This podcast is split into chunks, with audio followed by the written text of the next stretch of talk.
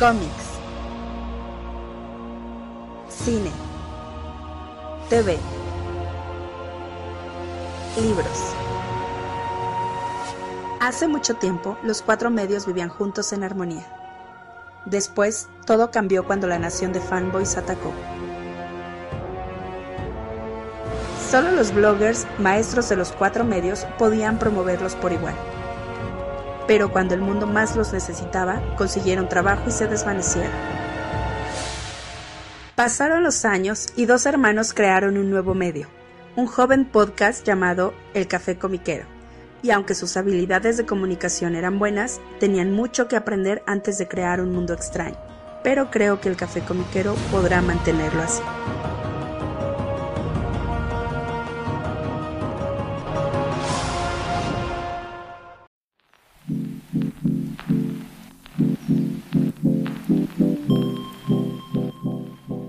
Hola, ¿qué tal? ¿Cómo están todos? Bienvenidos al nuevo episodio del Café Comiquero.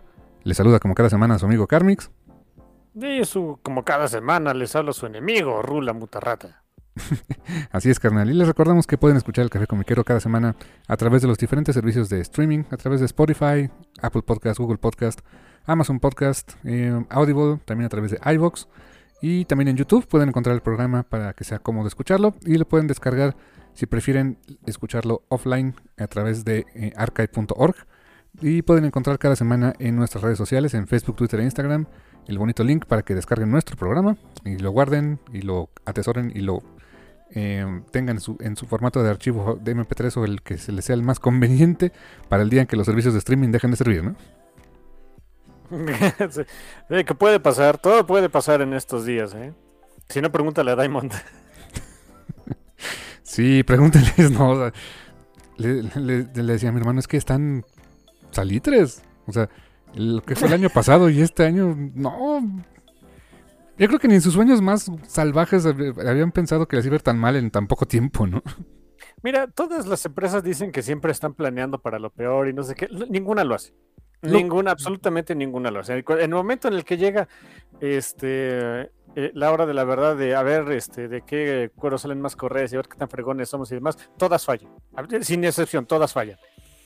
Eh, e, evidentemente yo creo que Diamond estaba bien dormidito en sus laureles de, ah, entonces somos el monopolio y nunca, nadie, nunca nada nos va a pasar. Y oh, fuck. y oh, fuck la pandemia y los, las empresas que se les van y, los convenios que ya no son exclusivos y diferentes cosas y pues sí, no les ha ido nada bien. Y luego les mandan un ransomware a los canijos. Hijo, ese sí fue el colmo. Se debe sentir re feo, ¿eh? O sea, sí, sí, se siente feo, pero da un poco de risa también. Sí, porque bueno, para quien no esté familiarizado con el término del ransomware, pues básicamente es un, es un, este, un código malicioso que lo que hace es que infecta tu computadora, pero con la particularidad de que encripta. Normalmente lo que hace es encriptar la información o eh, te impide el acceso a, servidores o a páginas web y te pone, un bonito mensaje. Bueno, o sea, de bonito, pues ya depende ¿no? de la creatividad del hacker. Em, si le quiere poner florecitas o no sé. Pero te pone el mensaje que es de, pues, oye, ¿quieres tus archivos o tu página de internet? No hay problema, solamente tienes que pagar a través de esta cuenta, ¿no? Así de, hijos.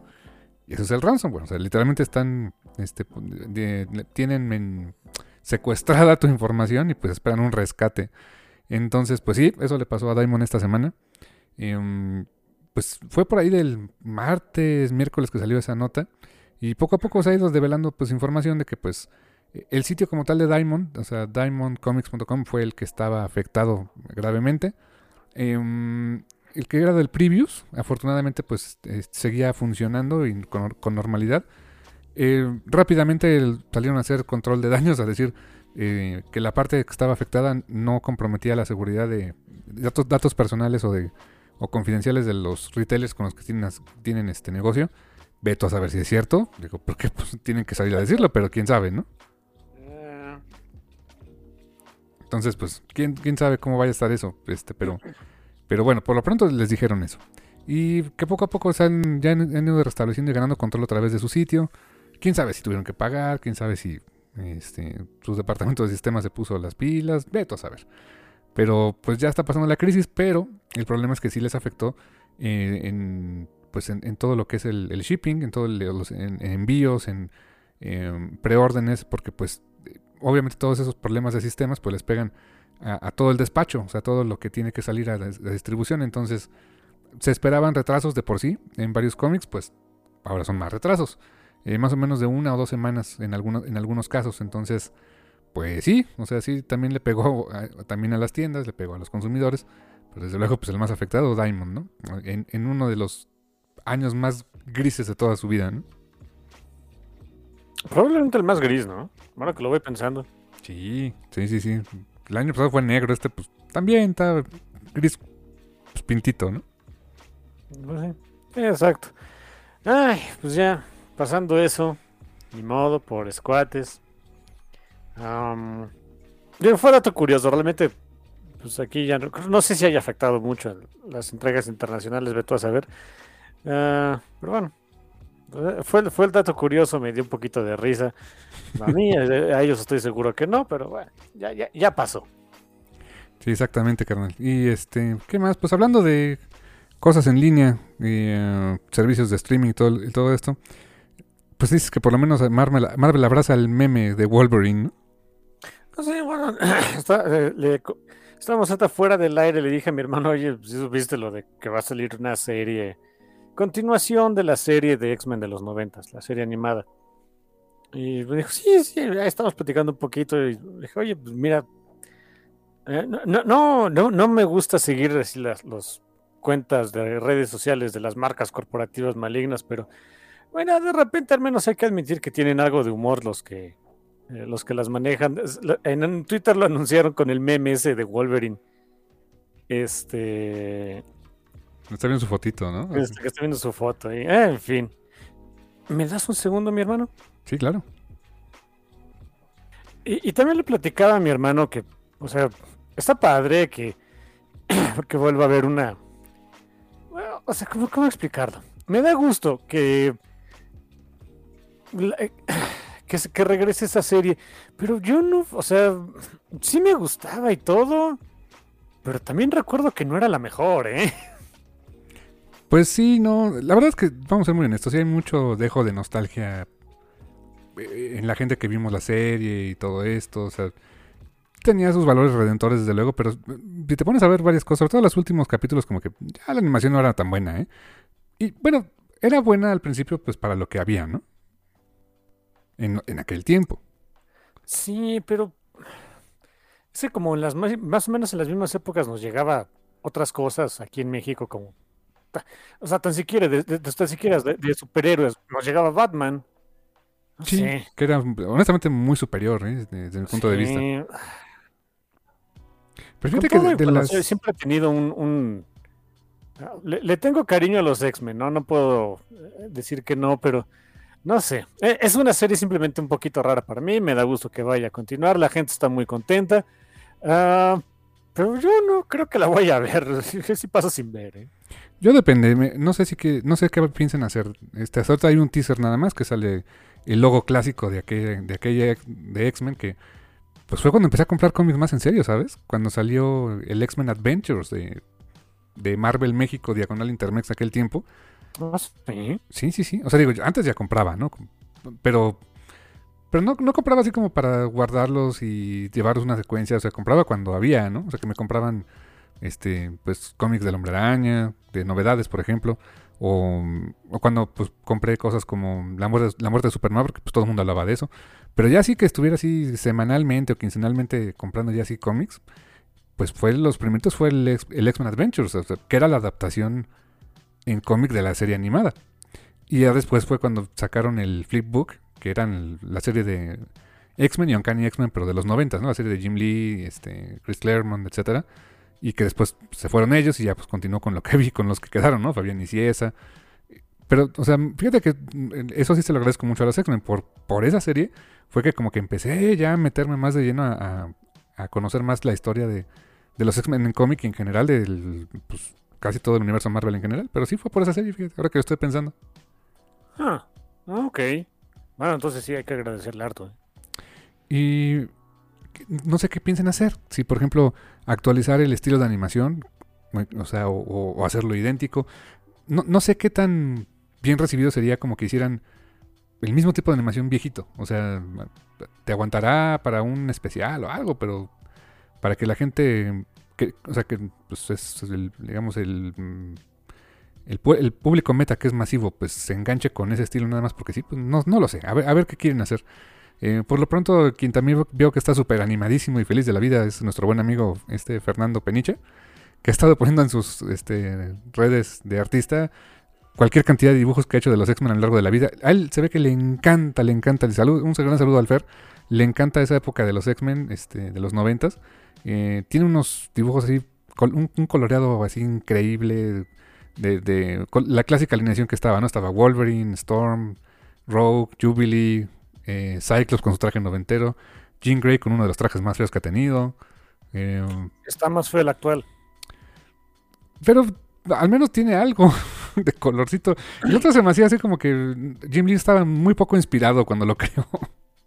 Sí, y el de ahorita tiene los guantes del fregadero, ¿no? Los guantes del fregadero. Que le quitó al Doctor Strange.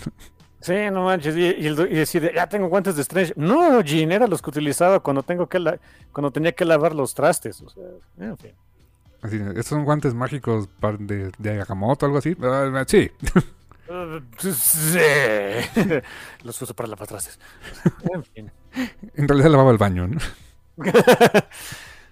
y luego está acariciando a Scott, ¿no? oh, qué asco. Ah. Imagínate Scott con conjuntivitis. Hijo, qué horror. ¿Cómo lo tratas, no? Fíjate, tienes que poner estas gotas, me lleva la... Sí, de no mames. Así de, pues que démelas en piedra, ¿no? A ver qué, alcanza a llegar, ¿no? No, sí, ya ves que siempre en los X-Men, siempre hay algo que les quita los poderes. Sí, así como, ah, pues le habla a Lich, ¿no? Al chamaquito, ¿no? Ándale. Así, Lich, le toca su medicina a ex. Bueno. Y ahí va el pobre Squinkles, sí. Ay, bueno, sí, ¿sabes qué? Tienes razón. Eh, quizá no sea la mejor serie, pero sí, sí entregó muchos de los... O, o, no sé si popularizó o qué onda, pero ah, como que es. Tiene mucha estética, muy, una estética muy reconocida y muy apreciada por los fans. Aparte dio también para, pues, bueno, involuntariamente, más o menos, podríamos decir, una de las series de juegos más famosas de, las Arcadias. Cuando empezaron con X-Men, ¿qué era? Children of the Atom, me parece que se llamaba el título. Sí, X-Men Children of the Atom, de peleas, ¿no? Ajá, y que era básicamente ese diseño de X-Men, ¿no? Era, esa alineación. Y de ahí, pues, ves que salió el de este Marvel Super Heroes, Marvel contra Capcom. todo, todo, toda esa onda, ¿no? Mm, sí, es cierto, es cierto. Y también me estaba acordando algo más, algo más de, esta serie de X-Men. Ah, fue la primera vez que vi en televisión nacional un comercial donde anunciaban cómics. Cuando terminaba el, sí, terminaba el capítulo del día de X-Men. Y decía, este, ahora puedes seguir las revistas, las, las historias de tus personajes favoritos en sus dos revistas, X-Men Adventures y X-Men Flipbook, y, y sacaban paneles de los cómics y todo eso. Es la primera vez que yo he visto que había un comercial de cómics en, televisión en México. Ahora, de eso sí no me acuerdo. ¿eh? O sea, sí, la verdad sí, sí marcó un... O sea, sí fue importante, ahora que lo pienso así, para pues para difundir a, este, a estos personajes, porque creo que los X-Men aquí en México pues sí tenían su cierta base de fans, más o menos. O sea, sí, sí había gente que... Pues que, los compraba en novedades, por ejemplo, cuando eh, salían en El Hombre Araña Presenta o cuando participaban como, como personajes invitados en el cómic del Hombre Araña, pero, pero no eran tan conocidos. Lo que habíamos visto era cuando los X-Men participaron con, los, con Spider-Man y sus asombrosos amigos, por ejemplo, ¿te acuerdas? En aquella serie. Eh, pero hasta ahí. Y cuando de repente em, empiezan a salir esta animación de los X-Men, puff, a la fecha hay una generación de, chavillos de mi edad, de, chavillos en aquel tiempo, obviamente, pero este, ahorita ya no, pero de, gente, digamos, de mi edad y hasta más jóvenes, este que, pues, a lo mejor ya no compran cómics, ya no los leen, pero se acuerdan perfecto quién es Rogue, quién es Jubilee, qué hacían, quién era Apocalypse, o sea, pues sí, sí, sí, sí marcaron un antes y un después, creo yo, ¿eh? Pues sí, es cierto, salía el Don Apocalypse, es cierto. Sí. Que no se que, corrígeme si me equivoco, no se terminó de transmitir aquí en México, ¿sí? Sí, pues sí, sí se terminó de transmitir, sí, sí, salió completa. Ya los últimos capítulos eran como una suerte de adaptación de Age of Apocalypse. Fue lo último que recuerdo que, salió. Donde en esa versión de Age of Apocalypse, em, quienes eran pareja eran Storm y Wolverine. Por alguna razón, si mal no recuerdo. A cada rato, esos dos a cada rato. Y sí, eh, fue lo último que se alcanzó a, transmitir acá, pero sí, sí, sí fue completa. Eh, y lo que dicen es que, bueno, que se esperaría que, a lo mejor este, la serie continúe exactamente ahí o apliquen la de, pues nos quedamos con la temporada, la temporada que nos gustó y de ahí partimos, ¿no? Pues a ver, a ver qué se les ocurre hacer. Sí, también digo, tienen, tienen con qué. Y también lo que sí es pues un hecho histórico ahora es que es el primer producto ofrecido por Marvel Studios, así sale el logo, Marvel Studios con la marca X-Men. O sea, no había nada. O sea, todo lo demás eran las licencias que hubo de Fox Avant, por ejemplo, la serie animada era de Fox Avant. Eh, la serie que la otra serie que era X-Men Evolution era de Cartoon Network, si mal no recuerdo. Y las películas de X-Men, pues que todos sabemos, ¿no? Que estaban con, con, Fox Studios, que ahora pues ya forman parte del catálogo de Disney, pero no, no fueron producidas por ellas en ningún momento, ¿no? Llevaban la marca de Marvel como Marvel Comics, como editorial. Pero Marvel Studios, como eh, empresa que hace eh, entretenimiento audiovisual, es la primera vez que ofrecen algo de los X-Men. Así que pues, pues bueno, eh, poco a poquito, pero pues eventualmente volverían los X-Men a la pantalla grande en algún momento de la vida. Dice Kevin Feige que todavía no, pero pues, que en algún momento. Entonces es el primer pasito para algo así. Bueno, sí, ya para que los exégetas que están friega y friega con eso, ya, a ver, ahí va, Ahí, les van las migajas, dejen de fregar. Ándale, sí. pero eso es hasta el 2023, o sea que va a tardar un ratito. Sí, pero ya que tengan migajas y no muelan. Exacto, exacto. Así es, carnal. ¿Y qué más tenemos por ahí?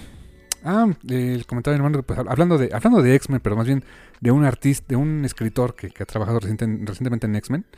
Y pues me encontré el anuncio de un cómic muy curioso, eh, que la verdad me, me llamó mucho la atención que no sabía que es como secuela de otro cómic que ya tenía este autor, pero ahora les cuento porque se me hizo muy curioso.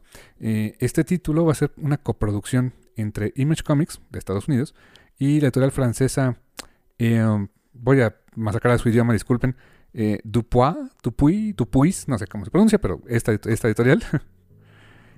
Esa. Esa. va a ser una coproducción entre estas dos empresas.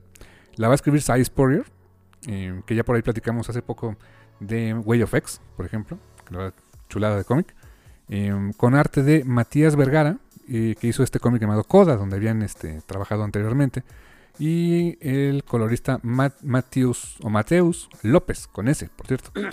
Y la particular de este cómic es que va a ser mudo, no va a tener diálogo, se va a publicar al mismo tiempo en Francia y en Estados Unidos, y eh, está pensado para hacer eh, una miniserie de cuatro números a tamaño doble, o sea, cuatro números de 48 páginas por lo menos. Y este, el primero estará saliendo en febrero eh, de este, del 2022. Y em, en Francia saldría un poquito después. Bueno, un poco, más bien un poco después, en junio de 2022. Yo me imagino que saldría ya como recopilado. O sea, para que sea un. Pues más acorde al mercado francés. Entonces, pero más o menos digamos que estarían cerca las publicaciones, pero para cada uno de sus mercados. Pero pues sí, e, se me hizo muy curioso, la portada se ve, se ve muy padre. Eh, se ve, es básicamente es un, es un chavito, es un niño con un acompañado como de un robot, con una armadura gigante. Eh, se ve muy, pues no sé, medio Ghibli, medio Kamandi, medio, no sé. está muy, muy bonita la portada y el hecho de que sea un cómic que va a ser narrado con pura, puro arte secuencial, que no va a tener diálogos y, que les permite pues hacer eso de manera más fácil, ¿no? Publicar en ambos entre comillas, idiomas, porque pues solamente el copy y el título pues van a, ponerle ahí en impreso. Em, pero pues se me hace interesante el proyectito. Y más siendo de Sarius Porrer, creo que no sé si haya hecho algo así en su vida antes, pero se me hace un reto interesante. ¿eh? se me hace un muy buen escritor. Eh, a ver qué, eh, qué, tanto sale esta colaboración con, este artista Matías Vergara para, para, una historia completamente silente. Entonces, ese tipo de cómics siempre me llaman mucho la atención, me gustan mucho. Eh, no digo que todos los cómics deberían ser así, pero cuando sacan ese tipo de, secuencias o, números especiales como lo hizo Marvel hace muchos años, ¿no? Con un- una iniciativa que se llamó Offset, que todos los cómics de un mes no llevaban diálogo. eh, por ahí en el 2004 o 2003, no me acuerdo qué año fue. Eh, me llama mucho la atención. O sea, no es nada fácil, está complicadito de contar este, y que la gente lo entienda, sobre todo cuando eran, no sé, publicaciones serializadas. Eh, esto es, un proyecto completamente nuevo, así que pues, no sé, eh, es uno que sí le, tengo particular interés, a, ver qué tal, qué tal está ya que salga.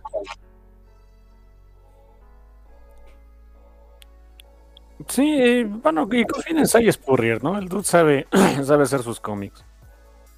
Sí, no, de que sabe, sí, sí, sí, no, no lo dudamos, es, es un muy buen escritor, ¿no?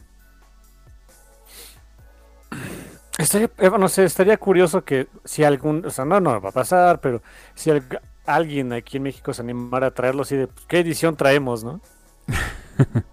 Sí, ojalá no me tocara a mí traducirlo, ¿eh? Porque Yo, yo creo, eh, y aquí es esa especulación salvaje, que un cómic de ese tipo jalaría más si, eh, aquí en México, publicado estilo Francia, sí, de un jalón. Sí, en un, un álbum, ¿no? En un, un, este, un recopilatorio. Sí, sí, sin yo duda. creo. Si somos un mercado, o sea, pegado a Estados Unidos, pero somos un mercado muy distinto, ¿eh, chavo? Sí, chistosito. Nos gustan los recopilados normalmente, ¿no? Nos gustan los recopilados, nos gusta más el manga. Eh, mucho más. Aquí hay una cantidad enorme de manga que, que en Estados Unidos apenas, apenas tiene unos años que ya también tienen variedad en eso. Sí, sí, estamos raritos.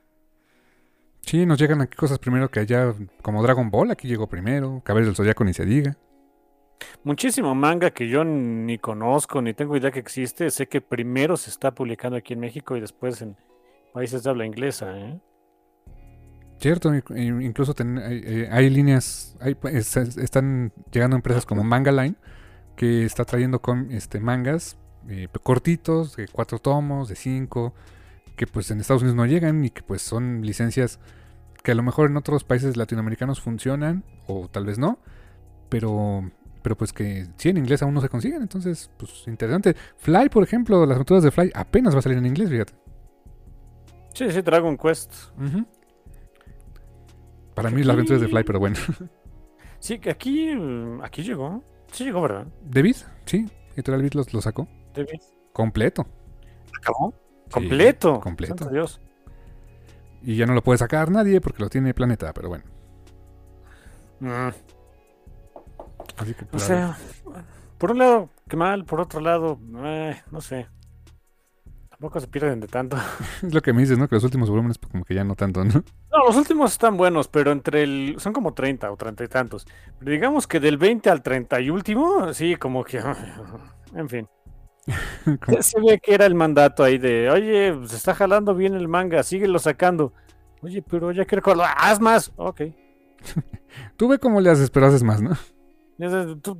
A ver qué publicas. eh, Oye, no va a tener sentido. Eh, Es que quién le importa. Es, es manga, es cómic. Tú date, ¿no? Tú date, hombre. Así es, carnal. Y, um, ¿qué más? ¿Qué más? Pues ya, ya casi para cerrar, yo creo que esta primera mitad que va a estar cortita, ¿no? Porque pues, no, no hubo mucho movimiento.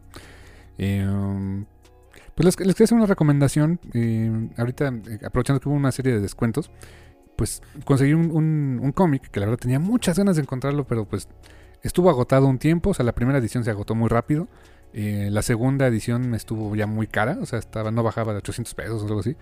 Y la verdad es que le tenía ganas, pero pues también sabía yo que era un cómic pues más bien cortito. Es un, es un hardcover de 160 páginas. Y afortunadamente lo encontré en un descuento bastante interesante. Dije, ah, pues ahora es cuando. Y me llamó mucho la atención porque, uno, el tema. Dos, los eh, eh, artistas involucrados.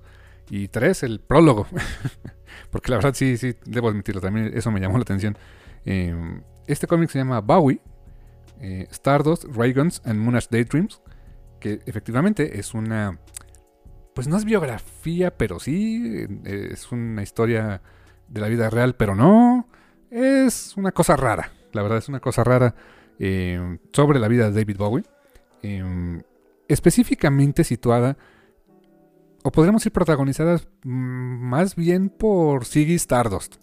O sea, no es, o sea, sí, es, habla de David Bowie, pero el periodo de tiempo donde más se desarrolla esta, esta historia es en la etapa de Ziggy Stardust y tantito de Aladdin Sane. Es como que el, el- remanente. Ahí sí, aparecen todas las personalidades de, de David Bowie en esta, en esta historia, pero básicamente ellos dos son los que nos van llevando a través de un viaje bastante loco, bastante eh, viajadón de, acerca de, su, de su vida, de sus... De, de, la creación de sus personajes, de su música, eh, cómo conoció a diferentes artistas. Hay algunas paneles donde aparecen, este, la verdad, pues lo que, qué buena onda que consiguieron, pues que accedieran a, poner la imagen de sus derechos de la imagen. Pues aparece Queen, aparece por ahí, este, um, Alice Cooper, por ahí también me recuerdo que estaba eh, Lou Reed, por ejemplo, y Elvis. Incluso hay un panel ahí donde eh, conoce a Elvis Presley en los años 70. Entonces, la verdad está muy, muy interesante, muy, muy divertido. O sea, muy, eh, pues, insisto, es entre biografía y como que no. De repente entran ahí unas cosas medio locas. Todo esto escrito por. El escritor se llama Steve Horton.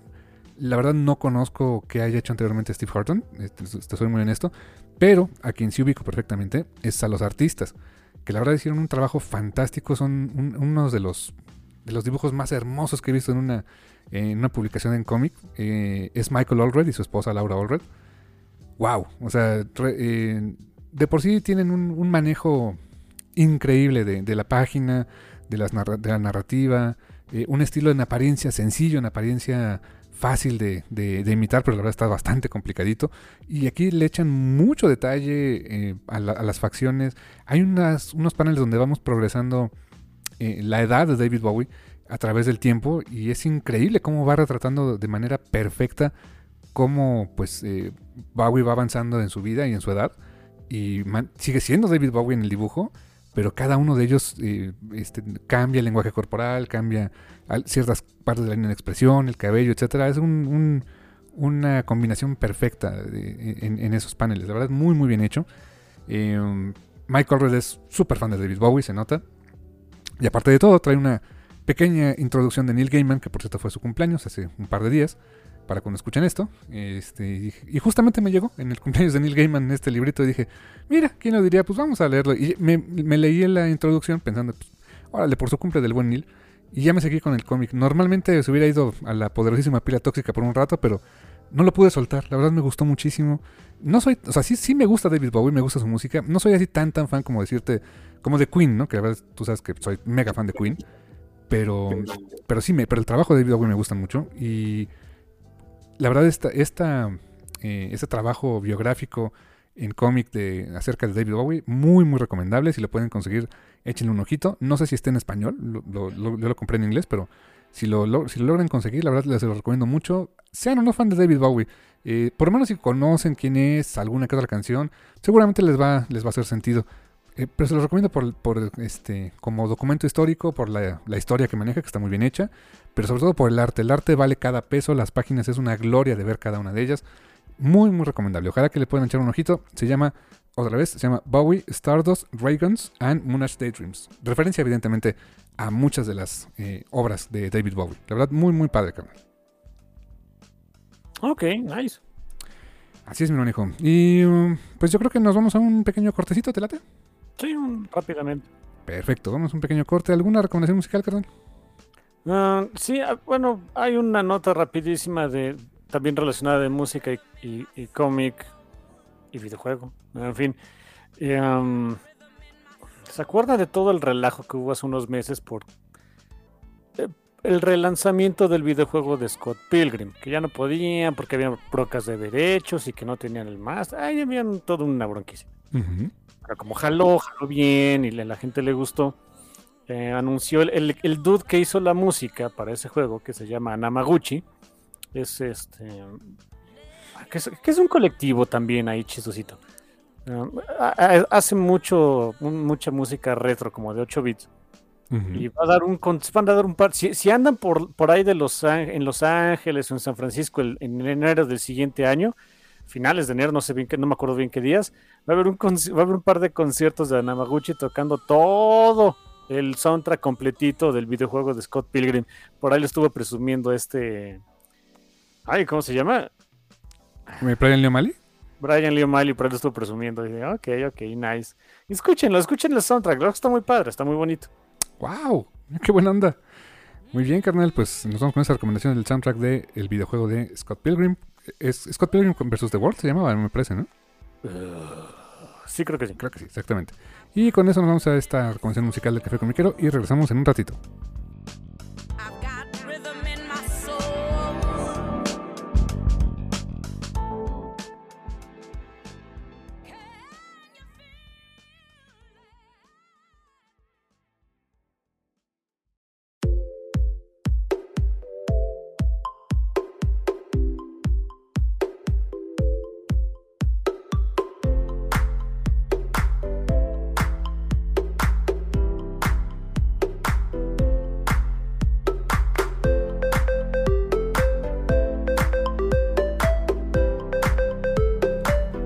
Estamos de vuelta aquí en el Café Comiquero. Después de esta pequeña pausa musical, se recomendó ampliamente el soundtrack de Scott Pilgrim del videojuego.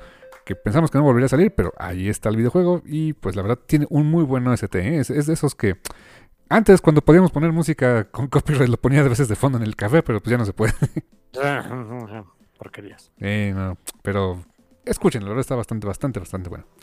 Y carnal, llegamos al tema central esta semana que después de mucho tiempo, la verdad, no habíamos hablado de manga en mucho tiempo, ¿eh?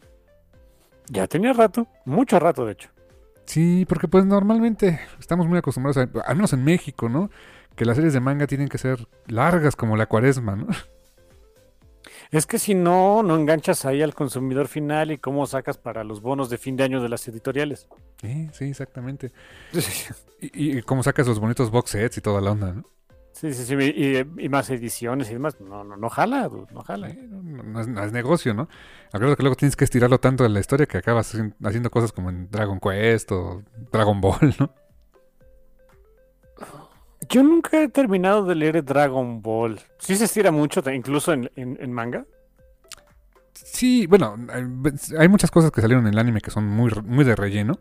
Pero sí, la neta sí se estira. O sea, sí, ah, sí, sí. ¿Sabes, ¿Sabes cuál? Yo, yo la tengo en alto estima, pero siendo muy honestos, no es tan buena porque la forma que lo tiraron, la saga de Cell. Órale. Eh, la debut tenía un poquito más de sentido de que quería hacer algo diferente y regresar a una onda un poco más comédica, pero con Cell se tomó Toriyama muy en serio a sí mismo y, y estiró demasiado las ideas, desde mi punto de vista. Pero pues le, seguían pidiendo, o sea, oye, pues esto jala, dame más, ¿no? Y como Toriyama tenía que comer, decía, pues órale, va.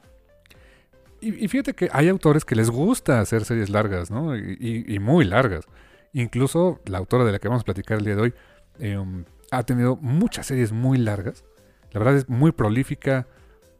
Em, toda una vida de trabajo admirable, la verdad. Reconocida recientemente en el Festival de Angulem, tarde, pero reconocida. Hablamos de Rumiko Takahashi y esta obra en particular que es de esas cosas raras que Rumiko se puede dar el lujo de hacer que son series más bien cortitas, a lo que van, eh, con una idea interesante, bien planteada, y que funcionan bastante bien, y que honestamente, hacer una serie muy larga de esto, quizás hubiera podido, pero me, me encanta la síntesis que manejan cada una de sus historias de, de esta, de esta mm, saga, podríamos decir que es Mermaid Saga, la saga de las sirenas, que hasta donde recuerdo aquí en México no se ha publicado todavía, y es eh, una edición que recientemente leímos de Viz, de Viz Media, que pues sabemos que Viz Media tiene ahí eh, pues un buen cacho del mercado eh, del manga traducido al inglés, en, una, en su línea que se llama Viz Signature, que la verdad están, pues, están re bonitas, no sé a ti qué te pareció la edición, pero están bien padres. Sí, sí, están muy pachones.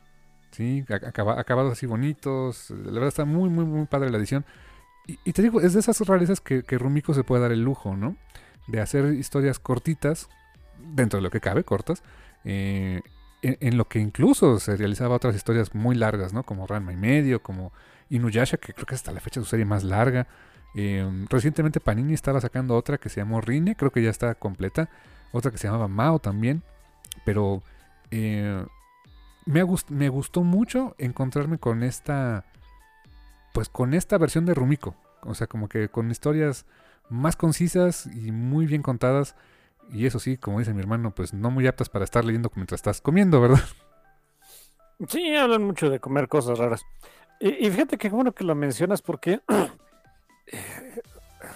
la historia de publicación de Melmet Saga es muy extraña. Es, fue de los, o sea, empezó siendo uno de los primeros trabajos de Rumiko Takahashi como, como autora profesional. El asunto es que lo dejaba por un buen rato y, después de, mucho tiempo, así como que, ay, quiero regresar a, hacer algo de Mermaid Saga y sacaba otro capítulo. Eh, terminaba ese capítulo, todo iba bien y, bueno, yo quiero hacer otra cosa. Se dedicaba a hacer alguna otra de sus obras bastante largas. Pasaba el tiempo de, ay, Mermaid Saga, ahora quiero hacer esta otra cosa Mermaid Saga. Y así se la fue llevando. Es una publicación rarita, la verdad. Ahorita ya están publicados los, son, se hicieron ya en total dos volúmenes por lo menos hasta ahorita, no sé si en algún momento eh, la, señora Takahashi vaya a decir, ah, vamos a sacar otro, quién sabe, ¿no? Uno, nunca sabe en este mundo loco. Pero sí, tuvo una historia de publicación extraña. De repente se siente el, que eh, sí sientes que hay que hay un, hay un, interludio o hay un pedazo de tiempo extendido entre ciertos capítulos y otros. Eh, es normal, o sea, después de todo estamos hablando de que lo dejaba, lo dejaba así en el tintero por varios años. Así que también la experiencia de leerlo es un poquito chistosa. No, no desmerita nada, ni mucho menos, simplemente es, es rara, es, es, un poquito extraña. Pero es una obra que me gustó mucho. Ya, ya, sabía yo que, que Rumiko Takahashi, digo, no, Rumiko Takahashi no es Ranma y medio. Yo creo que es lo menos que, eh, probablemente de sus obras sea la la segunda más famosa, pero no es la más representativa. Ya Rumiko es más, como que es más canija. Tiene un lado acá, este, como la fuerza, ¿no? Oscuro y edgy y lleno de maldad o no sé qué. y, lo muestra. Y, le gusta de repente explorar ese tipo de cosas, temas más oscurones. Y aquí es donde lo, eh, aquí es donde se da vuelo, eh, chamacos. Aquí sí está medio está mórbido el cómic, habla un montón de morirse o de no morirse, dependiendo, ustedes decidirán, de comer cosas que no debería estar uno comiendo. Ah, no es súper gráfico, también eso, eh, eso hay que decirlo, tiene... Em, no, es como em, otros mangas más del estilo, por ejemplo, de Berserk o, o, Attack on Titan, donde de veras son muy gráficas, las escenas de violencia son muy gráficas. No, aquí no son tanto, pero sí hay algunas cosas bastante crueles. Y creo que es lo que acaba pegando más es no lo que te, muestran, sino el contexto y el, el que, lo que viven los personajes, por lo que acaba siendo todavía muy fuerte el shock, ¿no? Sí, sí, exacto, exacto. Sí, sí, sí, sí. Es, es, ponerte las escenas que, que tienen shock en el momento exacto. En el momento en el que te da ñañaras, en el momento en el que sientes acá como que feito, y para eso, eh, ¿y sabes qué? Reitero mi punto de que se siente la lectura un poco rara. En los primeros capítulos, pues que Rumiko estaba chava, se le hacía fácil. Lo hacía bien, pero le faltaba un poquito de punch. Se ve que en, el siguiente, en los siguientes, como capítulo 2 o 3, ya había pasado un ratito porque la, forma de narrar, en que llegan esos momentos de, shock, se siente mejor. sí, ahí ya sientes de, ay, ok, esto sí me sacó de onda. No sé. Te, digo, cositas raras, de particularidades de, la publicación de este manga, pero, pero es bastante bueno. ¿eh? De verdad, sí deberían compararlo todo el mundo. Sí, honestamente vale mucho la pena. Eh, ¿de, qué, ¿De qué trata y por qué lo de Mermaid, Mermaid Saga, la saga de las sirenas? Pues habla de eso, habla específicamente de sirenas, pero eh, aquí la sirena es un, es un ser, o sea, no es la sirenita, no es Ariel, ni de, ni de broma, y um, son seres más bien mitológicos, a veces, no sé tu opinión, pero a veces tratados, incluso en el contexto de la historia, a veces tratados como ganado o animales, a veces tratados como personas. O sea, hay una línea muy delgada entre entre em, cómo, cómo, de repente visualizan a la sirena, ¿no? Como un como un ser pues para consumo, prácticamente para comérsela, o también un ser mitológico. Y, y de repente, por ahí, en, al menos en este, en el primer tango, en el primer Shinkobon, porque es una edición grandota, técnicamente es como si fuera un ómnibus, podríamos decirlo. Um, de repente la sirena es, es, monstruosa, de repente es hermosa, eh, hablan, a veces, a veces no, pero, siempre, pero como que a lo largo de toda la historia está presente el concepto de una sirena, pero sí, pero sí diferente al imaginario colectivo, ¿no? No sé, quizás hace, más años si te hubiera si te hubiera dicho, sí, sí se aleja mucho del imaginario colectivo.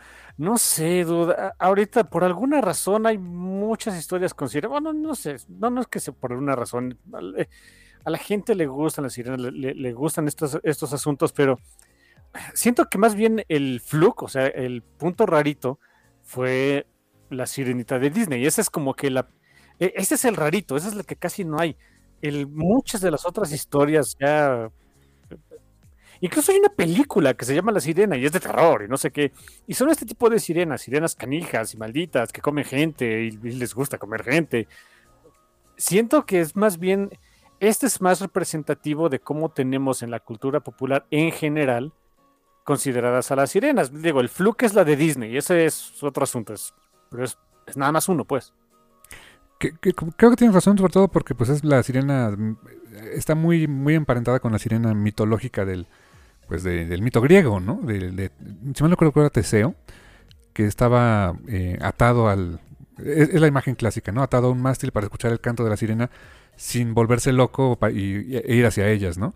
Porque eh, normalmente lo que la sirena hace es atrae al, a los navegantes con su canto y pues acaba, pues, en, en, algunos casos devorándolos, simplemente matándolos, etcétera. O sea, se vuelven criaturas peligrosas, ¿no? Eh, y como, pues sí, o sea, quizá la sirenita de Disney, como dices tú, es el, error. Eh, ¿Sabes también cuál? Splash, una película ya hace muchísimos años, con Tom Hanks, un Tom Hanks muy joven, donde sí, era una sirena, este, no me acuerdo quién era la sirena, eh, pero también era una actriz muy famosa. Pero, pero sí, o sea, era como la sirena buena, buena ondita, ¿no? Pero sí, en las demás, hasta por ejemplo en Harry Potter creo que salen sirenas, pero son malignas. Las de Peter Pan creo que también no son muy buena, no es muy buena onda que digamos. Sí, si quieren sirenas canijas, miren, busquen, pongan la palabra mermaid en Webtoons y van a ver cada hija historia que es de, oh shit, ¿En cada quien. ¿En Webtoons? sobre todo en Webtoons.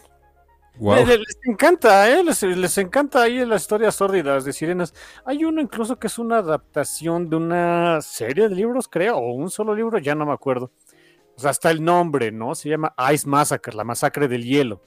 Y son sirenas, pero sirenas... Um, ves que aquí, por ejemplo, en Mermaid Saga, pues son sirenas de un mar cálido. O sea, los mares de Japón pueden llegar a ser muy fríos, pero en el sur de Japón son más bien calurosos. Ah, no, imagínate unas sirenas, pero de, estilo Inuit. Órale.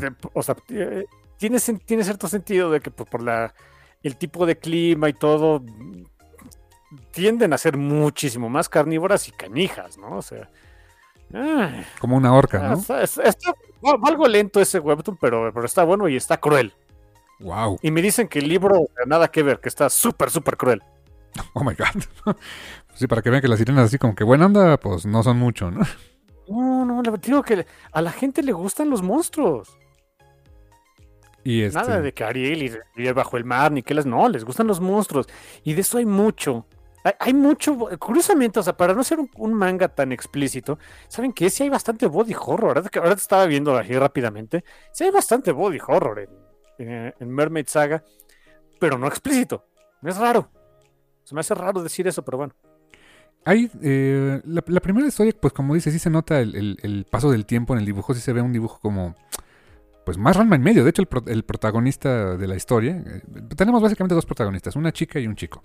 Muy Rumiko Takahashi, muy de, muy de ella, ¿no? Eh, Ranma Yakane, Inuyasha y este, Kagome. Y acá pues básicamente son dos, ¿no? Eh, que son, em, ¿cómo se llama? Yuta. Este, Yuta y Mana. Mana es una chica, pues que básicamente la estaban criando unas sirenas para después comérsela. Y, y, Yuta es un, es un ser, es, es una persona, un ser humano, que tiene una particularidad, es inmortal.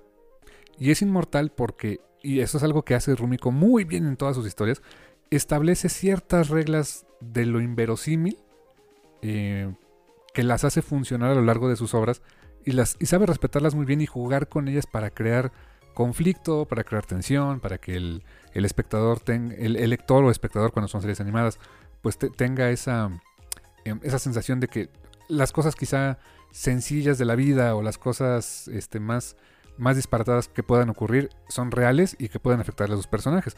Eso creo que Rumiko es, es, de, las, de las escritoras que siento que lo hacen mejor.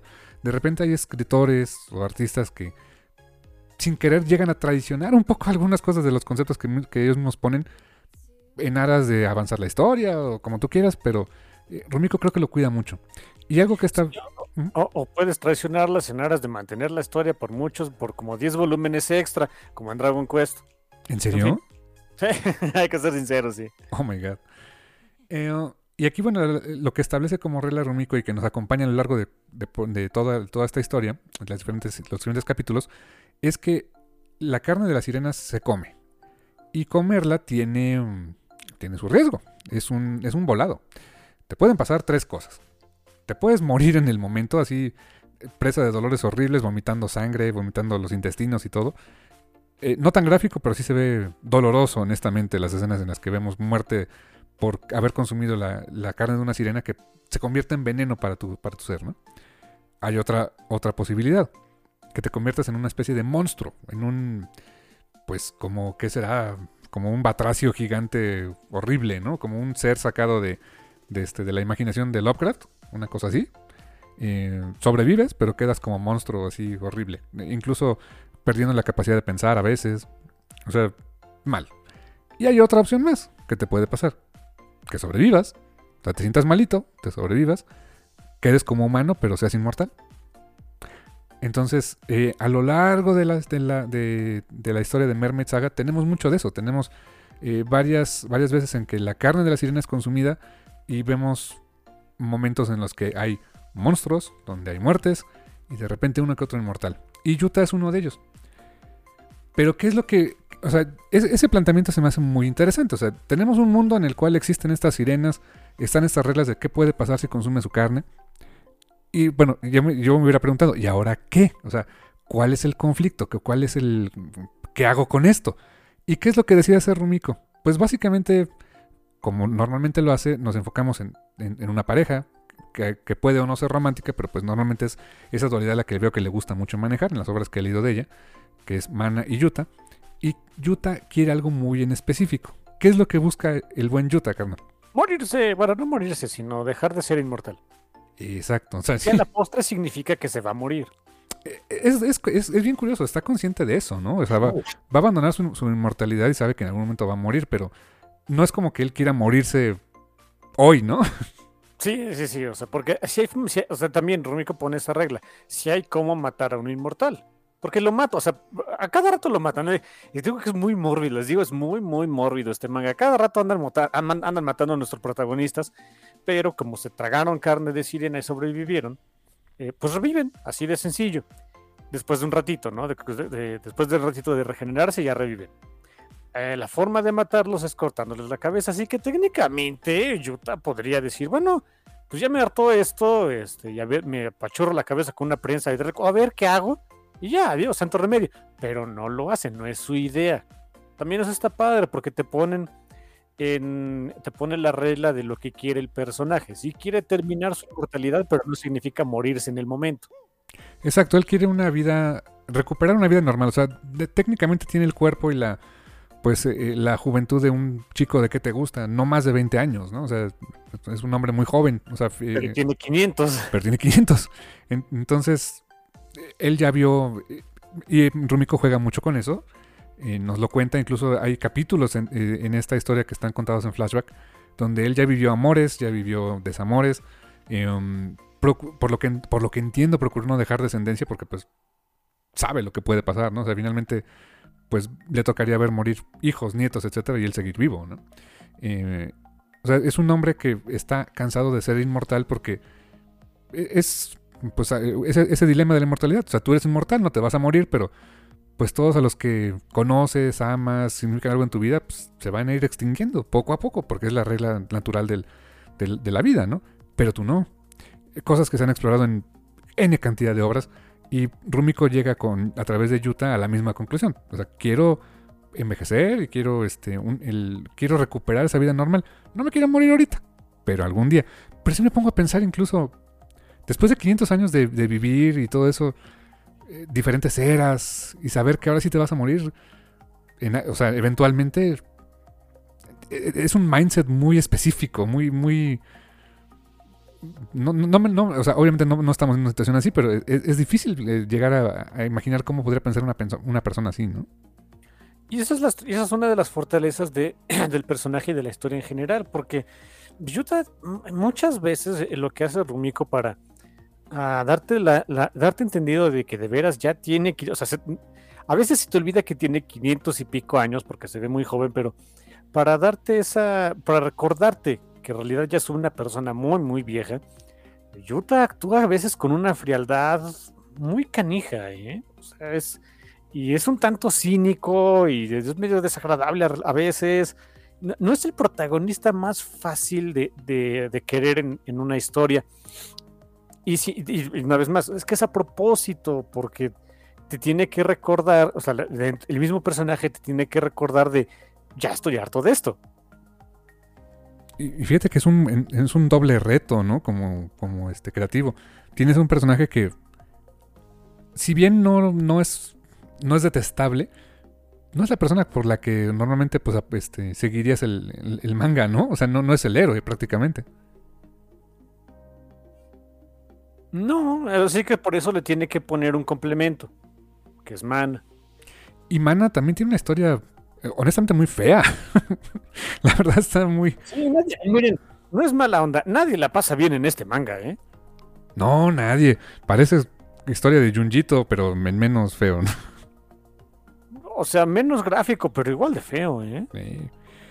¿Qué onda con Mana? Pues Mana básicamente es una, es una jovencita de igual unos, ¿qué? ¿15, 16 años? Ponle. Eh, de repente veo, veo mucho de Kagome, veo mucho de, de esta de Akane, sí, la neta sí. es, mucho de eso. A veces incluso la propia actitud, ¿no? Este, como más, más ruda. Um, que la, cuando la conocemos, pues vive en un entorno como de película de terror japonesa, la neta. Porque la tienen en una, pues, eh, como una suerte de templo, más o menos. este, eh, pues cuidada por una, una, serie de, de mujeres, eh, la mayoría de ellas ya de edad avanzada y ella es mala con ellas. O sea, las trata feo y le dice, eres una inútil, quítate de aquí. Y las, una de ellas, una como una matrona, prácticamente le dice, no, es que usted, señorita Man, ha crecido y está muy hermosa y la, la, adula constantemente. Es de esos settings así como que dices, ok, esto está muy feo y algo malo va a pasar, ¿no? Sí, desde el primer momento dices, nah, esto no va a acabar nada bien. Estás esperando el, momento en el que eh, dices, a ver, a ver, en, ¿cuál es el instante en el que todo se empieza a ir al carajo? Eh, pasó hace como cinco páginas, solo que no te diste cuenta. Ándale, exacto. ¿Y por qué la tienen en esa isla? Bueno, en ese, en esa, em, pues en ese templo la tienen, la tienen tan cuidada, etcétera. Todo el tiempo le llevan la comida a la cama, eh, hablan de que la tienen que sacar a que le dé el solecito, porque no camina, pero ¿por qué no camina? Porque no la dejan caminar. Dios mío. Digo que no nos habíamos dado cuenta de que las cosas estaban así de feo. Qué, curioso que habías mencionado cuando empezó el programa, que a las sirenas las trataban, o sea, el tratamiento que se les da en este mundo es a veces casi de ganado, porque la forma en la que vemos que tratan a nuestra, a nuestra protagonista en esta primera, en las primeras, las primeras partes de la historia, es básicamente como ganado. Como puerquito de engorda. Sí, de que no los dejan salir, no los dejan moverse para que la carne tenga cierta propiedad, o sea, así es eso. En fin, en fin. Y mm, esta mana no, no camina porque le pone una especie como de grilletes en los pies. Son grilletes de madera, de esos que no, con los que no puedes pues, ni dar un pasito, ¿no? Y así ha estado toda su vida. O sea, nunca ha caminado. O sea, sus piernas técnicamente podrían funcionar, pero pues no las usa. o sea, no, sabe usarlas, ¿no? Sí, te digo, ya, desde el principio empiezas a, ver que es esto. Esto se iba, a poner feo. Que fíjate que no, sé si sea la intención, a lo mejor estoy viendo las cortinas azules, carnal, pero este, el hecho de que, de que nuestra protagonista sea, empiece su vida como una mujer pues, técnicamente incapaz de caminar, o sea que sus piernas son inútiles, pues es un poco el, el paralelismo con una sirena. Pues una sirena no tiene piernas pues ella técnicamente tampoco las tenía, ¿no? Sí, sí, sí. Ahí sí no creo que estés viendo las, cortinas azules. Ahí sí creo que las estás viendo bien. Ah, bueno. o, si están azules nada más las cortinas, las los dos estamos haciendo más de lo que nos pide el autor, pero bueno. Y eh, el conflicto es el conflicto se desata cuando eh, Yuta llega a esta cercanía, es una islita donde está este templo, pues buscando algo, buscando una sirena. ¿Y por qué quiere una sirena este Yuta si ya es inmortal? Porque técnicamente alguien en algún momento de sus 15 años de vida le dijo, la única forma en la que puedes dejar de ser inmortal es con la... Le dice una noción muy vaga, con la ayuda de una sirena. Así ¿cómo, ¿cómo te va a ayudar? Pues quién sabe, ¿no? Pero tú encuéntrate una y luego hablamos, ¿no? Así de, miren, así como es este mundo, me imagino, y, imagínense cómo es, cómo deberá ser el raciocinio de, de Yuta para este momento de, bueno, si se supone que tengo que encontrar una sirena para que me quite la inmortalidad, probablemente me la tenga que comer. Es muy probable, o sea, decir como que, pues, bueno. Um, que no que llegamos a eso, o sea, no, no, no es por darles el spoiler, no, no se llega todavía a esa conclusión, pero... Pero sí sientes que ese es el asunto de... Ah, tenemos que comernos a otra, ¿verdad? Así ya lo hice una vez y bueno. Que por cierto, no es que se la comiera así porque, ay, mira, sirena, qué sabroso. O sea, por, por error la comió. O sea, no, no fue algo. fue Más bien fue algo fortuito, ¿no? Sí, exacto, exacto. No fue decisión suya. no, no, salió a cazar una sirena y se la comió. Porque en todo caso sería una historia muy diferente, ¿no? Sí, exacto. Y, um, en ese primer capítulo, en esa primera historia, pues nos cuentan, nos ponen estas reglas, nos cuentan que Yuta llega a esta, a esta villa. Eh, las eh, mujeres del templo lo prácticamente lo, este, lo matan, defendiendo eh, a, sus ojos este, a esta mana. Eh, y, sí me llamó la atención de que pues, lo primero que ves es lo ves morir atravesado por una lanza y al rato ya está mejor de salud. Dices, ah, ok, es inmortal, ya, ya, ya, le cachas, ¿no? Pero ¿cuál es el secreto de estas este, suerte como de sacerdotisas, etcétera? todas son sirenas. todas son sirenas y lo que estaban haciendo era, era engordar a un ser humano para después comérselo. Eso les devolvía la juventud. O sea, e, es, diferente. O sea, un, ser humano te tragas sirena y ya sabemos lo que pasa. O te mueres o te conviertes en una cosa horrorosa o eres inmortal.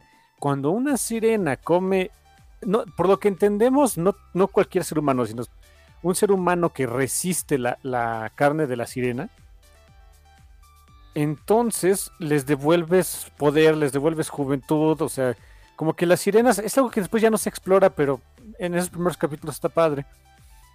Em, como que las sirenas tienen un ciclo de vida medio raro, o sea, empiezan...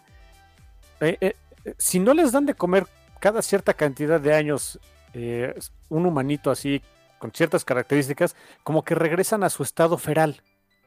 Ajá, una, una, sirena como los trench, ¿no? De, de, Aquaman, ¿no? Todos feos, ¿no? Ándale, algo así. Eh, por lo que tienen que estar constantemente buscando seres humanos para eh, engordarlos y comerlos. Y, lo que dices es que también, y aparte está muy, muy, este, muy fregado el asunto, es tienen que engordar o tienen que alimentar a esta, a este humano, normalmente una humana, o sea, hasta donde entiendo creo que son, tienen que ser mujeres, eh, la tienen que alimentar con carne de una de ellas, al grado de que constantemente tienen que estar sacrificando a alguna de ellas para dársela de comer a la humana que después se van a comer. Está complejo su sistema este, pues, alimenticio, ¿no? Sí, porque tiene, o sea, el chiste de, recuperar eh, pues poder y belleza y juventud y demás es que te tienes que comer a un, a un humano que haya, que haya sobrevivido, que sea inmortal por haber comido la carne de la sirena. Sí, es una regla muy chistosa y fea. Y que sin embargo le funciona a Rumiko para establecerte, como bien, como bien dices, que ningún personaje en esta serie la pasa bien.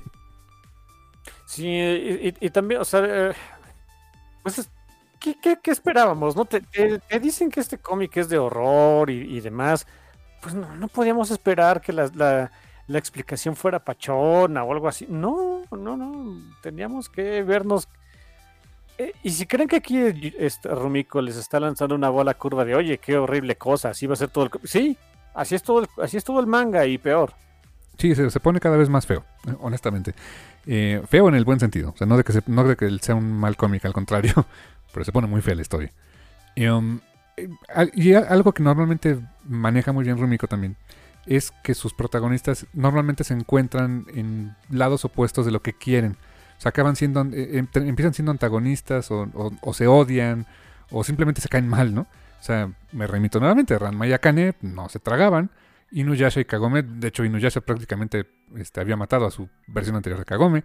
Eh, y aquí, pues sí, o sea, e, ellos, Yuta y, y Mana, pues empiezan este, enemistados, empiezan, eh, de hecho Yuta en algún momento la toma como Ren, y al final de, esa primera historia acaban siendo aliados a regañadientes. Porque, pues sí, las sirenas, al darse cuenta de que su plan se les iba al demonio, pues se revelan su ser, este, eh, su verdadero ser, y, pues Mana pues acaba también están eh, escapando de ellas. Hay una secuencia donde le quita este Yuta a Mana la, ese arnés, ese pues eh, ese grillete de madera se lo quita de los pies. Ah, no sé, no sé tú, pero yo sentí alivio. Cómo se le veía a la pobre patitas así, este, pues allagadas y todo. Y cuando empezó como, este, como Bambi sobre hielo a, pararse en sus dos patitas, híjole, sentí como alivio, pero feo por ella. La verdad está muy bien manejada esa, esa tensión, ¿eh? O sea, siente, mira, eh, para mí fue, se siente alivio en el momento en el que le quitan los grilletes. Empiezas a sentir otra vez feo cuando intenta pararse y no puede. Dices, ah, bueno. Sí, o sea, yo dije, uy, yo creo que vamos a pasar varios capítulos en que se pueda caminar. Aprende relativamente rápido.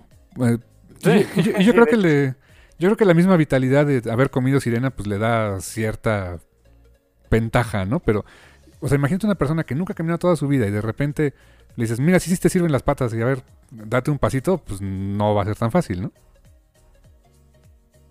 Sí, de hecho es imposible. E, es lo que pasa con las personas que pasan mucho tiempo paralizadas. Cuando dicen que tienen que volver a aprender a caminar, es 100% literal, ¿eh?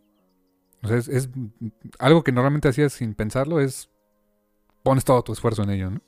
Una vez más, sí. Hijo, qué, complicado. Y, aquí, sí, o sea, en algún momento esta mana empieza a volver a caminar. Eh, la primera historia termina con ellos, eh, pues, eh, escapando. Y, fíjate que ahora, como, me contaste la historia de publicación de, este manga, pues bien se pudo haber quedado ahí, en una bonita historia corta de horror, donde pues tenemos estas reglas, tenemos un protagonista que está que a dos protagonistas que pues acaban escapando juntos, dejan atrás un, un, mundo de horrores con estas sirenas en, su manera feral y todo el rollo. Ahí se pudo haber acabado la historia. Y lo, entiendo, o sea, entiendo que, ahí la dejó y después la retomaba. Porque el, siguiente capítulo, y es algo que veremos constantemente en el, en el, resto de la serie, eh, se va mucho al pasado. O sea, la primera historia estaría situada en los años, pues entre 80 y 90, ¿no? O sea, que era pues, la cotidianidad de, de Rumiko, seguramente. Eh, y la segunda historia, pues, es hace unos, ¿qué? 200 años. O sea, ya por lo que nos cuentan, Yuta ya tenía ratito de estar, eh, pues, viviendo en esta tierra, pero, pero no, no, no estaba, la tecnología y todo eso se veía todavía un Japón, pues, antiguo, ¿no? Sí, y, cuando por, por, primera vez leí el manga, ay, hijo de la fregada, este, sí sentí mucho el cortón de Ok, ya terminamos la primera historia eh, donde pues uh, Yuta y Mana, Mana consigue su libertad y, se junta con Yuta y se van a, explorar el, mundo este, feo y pachón al mismo tiempo y dices, ok, perfecto, vamos a ver las historias de eso. No, no, no, los siguientes capítulos es, vemos un poquito del pasado de Yuta ya era inmortal, pero vemos pues sus eh, desavenencias eh, de, vivir como inmortal en un Japón casi, casi todavía, feudal. Es raro, ¿eh? Es raro, es, por eso digo que es un, es un ritmo de lectura muy chistoso para, para andar leyendo eh, Mermaid Saga. Sí, de hecho la segunda historia técnicamente son dos capítulos, o sea, la, primerita que fue, este, eh, um, el título que llevaba era simplemente, ahora te digo, Ah, por aquí lo tengo en el librito. Eh, bueno, fueron dos, dos, partes. La primera historia se llamó en dos partes. Se, llamó A Mermaid Never Smiles. Una, la sirena, una sirena nunca, nunca sonríe. Fueron dos partes. Y la segunda, el segundo arco, podríamos decir, También fueron dos partes, se llama The Village of the Fighting Fish, eh, la villa del pez peleador. Y es precisamente esa, esa historia antigua de, de, este Utah. Y también vemos que hay una chica muy similar, honestamente, a, Mana. Eh, eso es algo que a lo mejor, pues bueno, ¿qué te puedo decir? Eso ya es parte del estilo de Rumiko, pero pero sí, y creo que en, más en estos tiempos, en los tiempos que dibujaba estas historias, pues sí notabas que tenía como que un, un, tipo físico para sus protagonistas femeninos y uno para sus protagonistas masculinos y ya, ¿no? Ay, mira, si, si, a Osamu Tezuka le funcionaba, ¿por qué Gerardo Sarumiko no? Ajá, exacto, y, Tezuka lo hizo muy bien tantos años, ¿no? Y, así, y así fue toda su carrera, así que ni me digan. Así que pues, eh, le funciona. Tiene suficientes diferencias para que veas que es este un personaje distinto al otro, ¿no? Pero eh, en la segunda historia vemos eh, eh, cosas interesantes, desarrollos que no habíamos visto. pues un, a un ser que, a, un, a un, bandido que consume la carne de la sirena y se vuelve inmortal en ese momento. De hecho, como que usan como arma, como ese, como truco para poder generar una pelea incluso entre, entre dos seres inmortales, el que eh, un bandido en ese momento consume la carne de la sirena, no lo vemos que esté sufriendo así por morirse, lo vemos que se pone medio malito e inmediatamente ya es inmortal. Entonces em, e-, es un proceso muy rapidito, ¿no? Eh, como que ya, aprovechó eso que ya construyó en el capítulo anterior, pero también aquí nos muestran ya más gráficamente qué pasa cuando no te va muy bien por consumirla y acaba siendo monstruo. Eh, esas transformaciones, mucho body horror, la verdad. Sí, y una vez más, no es un body horror súper explícito, pero pues sí, ves gente transformándose así en cosas raras, con apéndices medio raros. Ah, hace muy bien las expresiones esta Rumiko Takahashi para darte a entender que el personaje pues está sufriendo las de Caín y con justa razón. Ajá, y eh, nos establecen algo bien interesante aquí de Yuta, el hecho de que pues él tiene que pues dejar ir, tiene que, este, puede pasar un buen tiempo, quizá en una villa, en algún este, sitio pesquero, trabajar de alguna cosa, pero eventualmente se tiene que mover eh, cuando la gente sobre todo empieza a ver que pues él no se vuelve cada vez más viejo, ¿no? Sí, eh, porque insistimos, esta es una historia, sí, ya cientos de años en el pasado, pero Yuto ya tenía un ratito de ser inmortal. Sí, fíjate que eso está padre, es algo que en su momento, una vez más, me sacó de onda que siguiera luego, luego esta historia, después de, eh, de lo que yo esperaba una, eh, un, manga serializado, más serializado, que sí lo es, pero digamos que con sus, eh, sus interludios.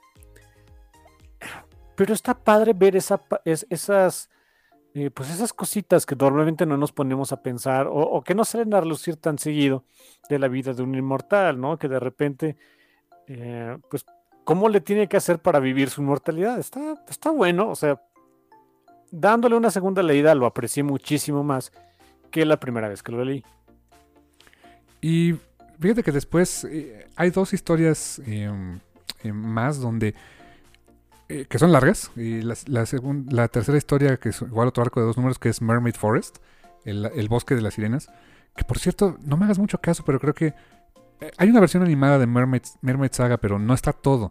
Y creo que algún momento de la vida recuerdo que Mermaid Forest sí está en una versión animada. Lo, lo he de buscar en algún lado, pero ¿te acuerdas en aquellos tiempos de, que el anime era como muy under irlo a conseguir en VHS piratas porque no había otra cosa? ah, sí. En alguna de esas convenciones de. Pues veto a saber cuál, la poca roca, no sé. En de esos que había puestitos afuera de los eventos. Eh, llegué a ver un VHS original de Mermaid Forest. Creo que sí, creo que sí era ese. Era, uno de Mermaid, pero no me acuerdo cuál. Estoy casi seguro que era Mermaid Forest. Y en esa original, en japonés. O sea, imagínate. ¿Para qué lo quieren en japonés? Pues ni idea, pero ahí lo compraban luego. Eh, sí, exactamente. Y lo vendían carito, por cierto.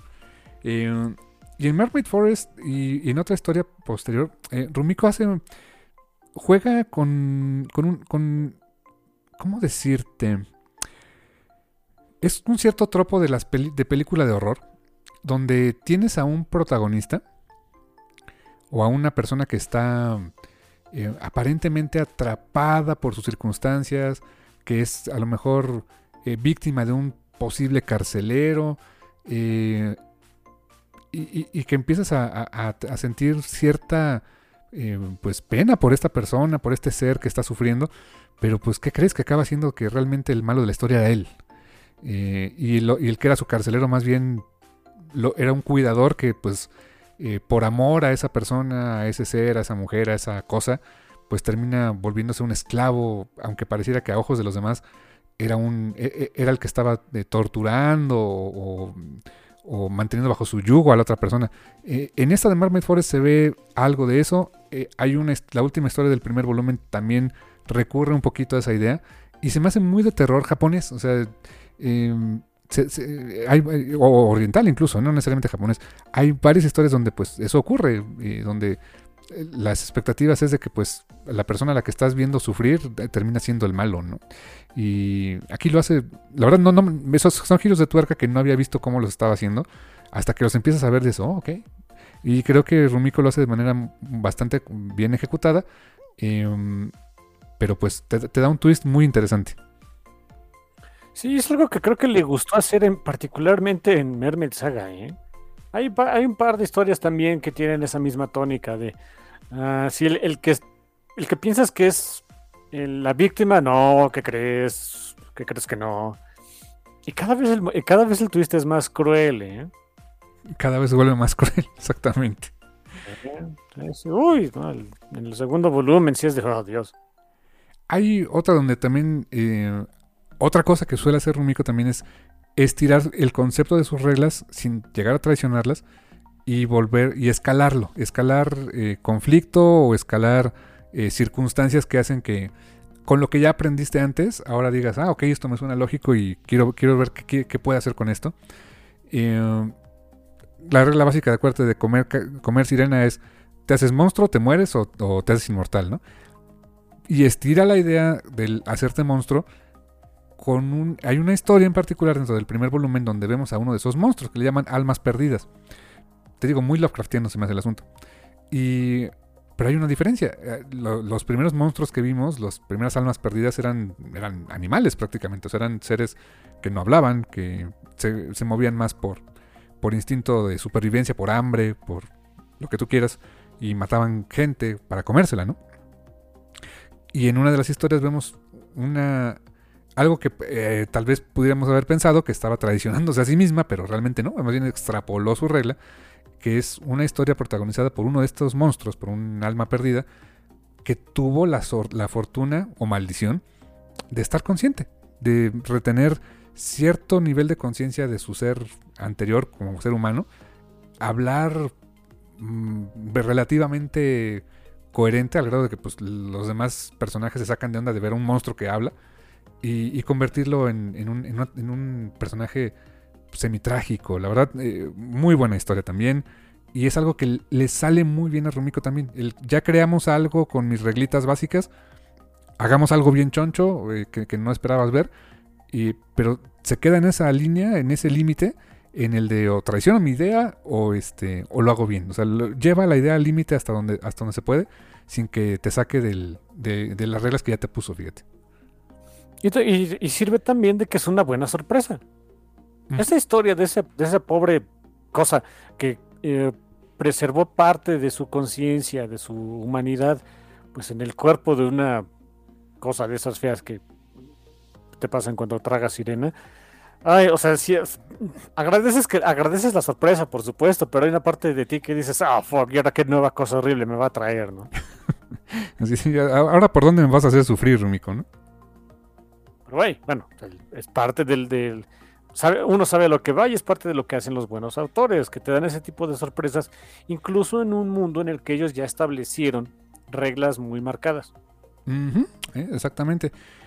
Eh, también, fíjate, eh, me, quedé pensando, pareciera que todo el tono del, del, manga es muy sombrío, muy denso, muy oscuro. Sí, sí lo es. Pero creo que Rumiko se da el tiempecito de si no hacer chistes, si no hacer este humor como tal, pues, juega de repente con algunas relaciones entre los personajes, sobre todo entre Yuta y, y, Mana, lo suficiente para que te sea ligero, digerible, eh, que tenga sus momentos un poquito más, más tranquilos y como que te, que te dé un respiro, te saque una sonrisa porque se pelearon o se dijeron de cosas Pero, pero es nada más un, un cachitito, ¿no? O sea, es como para que, mira, no está tan feo todo, pero sí, ¿no? Sí, yo, yo le diría que lo hace ameno. Tantito, ¿no? Exacto. Sí, pero, pero por poquito, nada más para que puedas leerlo. Sí, sería muy aburrido que todo el cómic fuera pura tragedia y horror y tripas y cosas así. no, no lo es, por supuesto que no lo es. Hay momentos más, más transitables, más digeribles, pero como también toda buena historia de horror, tiene, e, esa es una de, los, de las cosas que, que tiene que tener una buena historia de horror. O sea, sí hay momentos tranquilos, hay momentos donde no todo, donde hay como que un respiro para el lector o televidente o lo que sea. Pero sabes, o sea, está el lingering thread de que a ver en qué momento esto se empieza otra vez a ir al carajín y es lo que siempre debe pasar. E, esa es la idea del horror, de que te dé ñañaras lo que va a pasar el, el, instante siguiente. Sí, porque si siempre estás con la misma tensión, es plano, ¿no? Se vuelve plana tu historia, ¿no? Um, sí, no, no, o sea, puedes hacer que todo el tiempo haya tensión, pero no la misma cantidad o tipo de tensión. E, es un Tiene buen que haber picos y fallos, chamacos. Ese es un buen, buen punto. Eh, ahora, fíjate que tengo que confesarte algo. No he acabado de leer la historia completa. O sea, leí el primer volumen, eh, que es lo que platicamos para que pudiéramos hacer este, este especial. Pero eh, no he leído el segundo.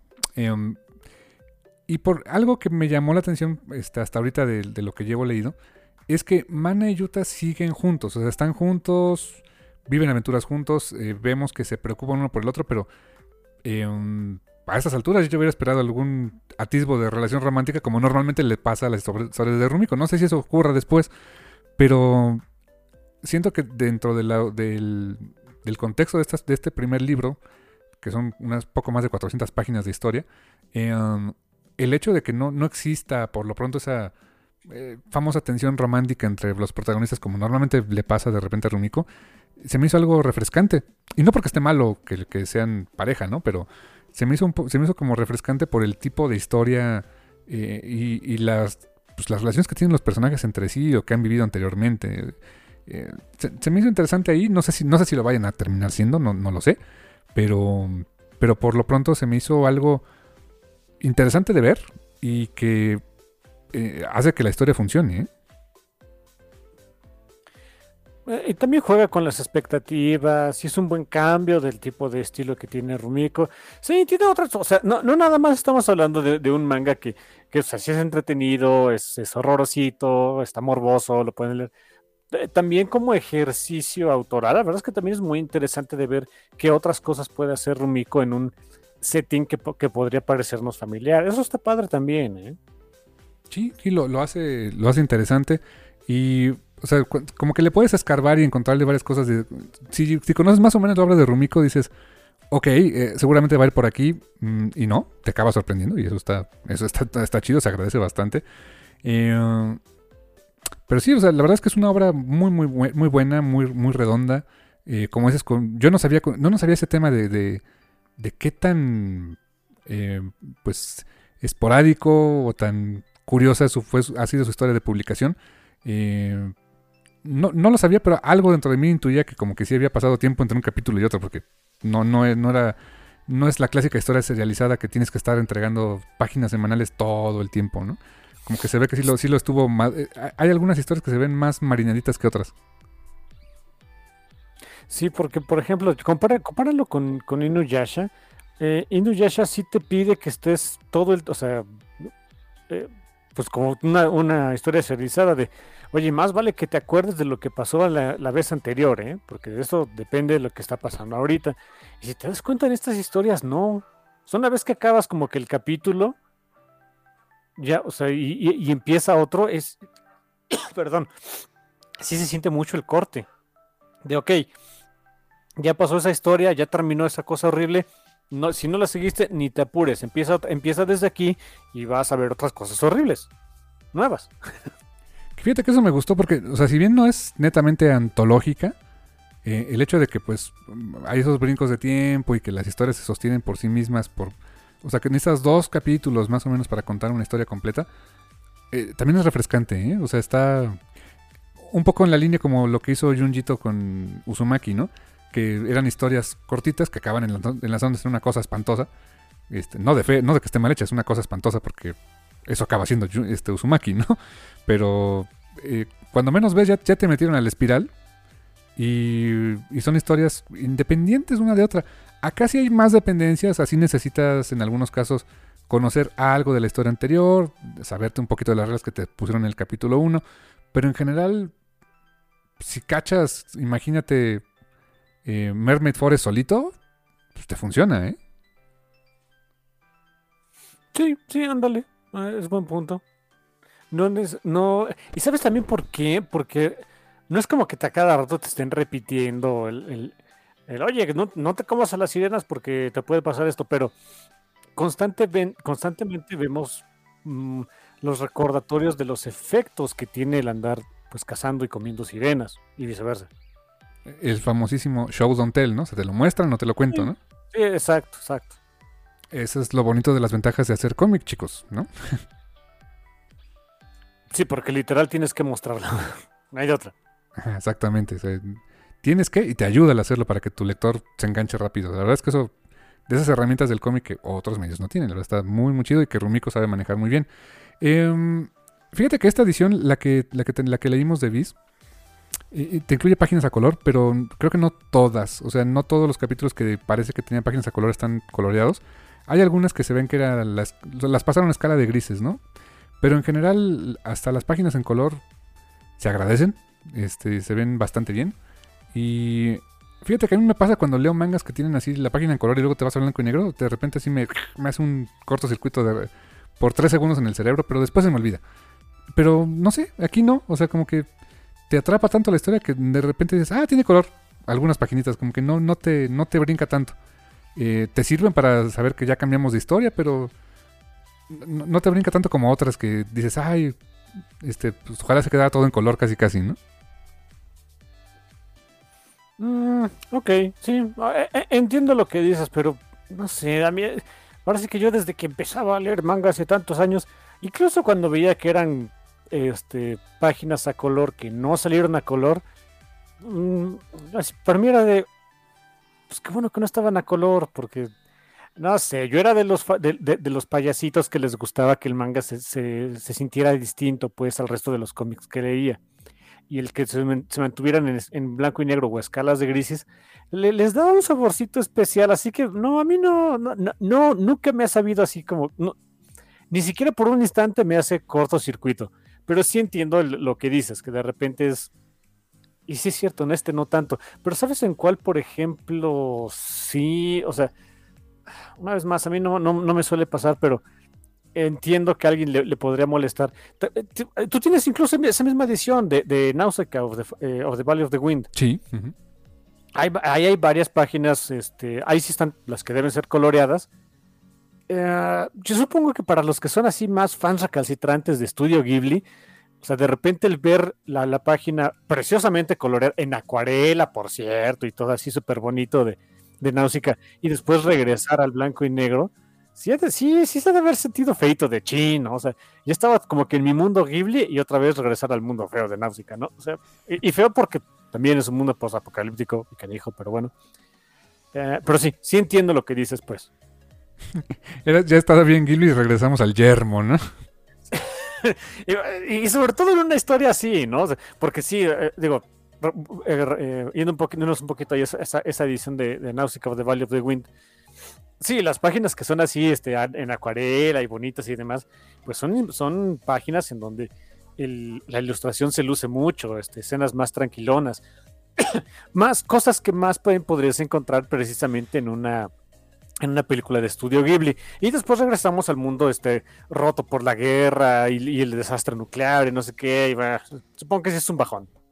Ándale, exactamente. Te, te de, ah, creías que estaba bonito, pues no, ¿no? Pues no, sigue sufriendo, ¿no? Ah, Pero como Mermaid Saga todo está feo, o sea, el, el ambiente siempre sabes que pues es, es de terror y está canijo y demás. Sí, no, no, no siento que, que se rompiera así feo el, encanto, pues, de, páginas a, color o que deberían estar en color. Otro aspecto que, que, quería tocar también contigo, la narrativa. Me encanta lo clara que es Rumiko para sus páginas. Se entiende perfecto para dónde tienes que leer. Eh, tiene una forma muy intuitiva de dónde tienes que llevar los ojos, cosa que de repente pues, algunos me van a matar, pero hay ciertos mangas más modernones que honestamente o sea, sí, se luce muy bonito y lo que tú quieras, y unos splash pages de pelos, eh, figuras sobrepuestas sobre las viñetas, pero híjoles, de repente entender para dónde tenía que mover los ojos para ver para dónde continúa la historia, eh, no es lo ideal, ¿eh? Eso es lo que te hace un buen letrerista, hijo.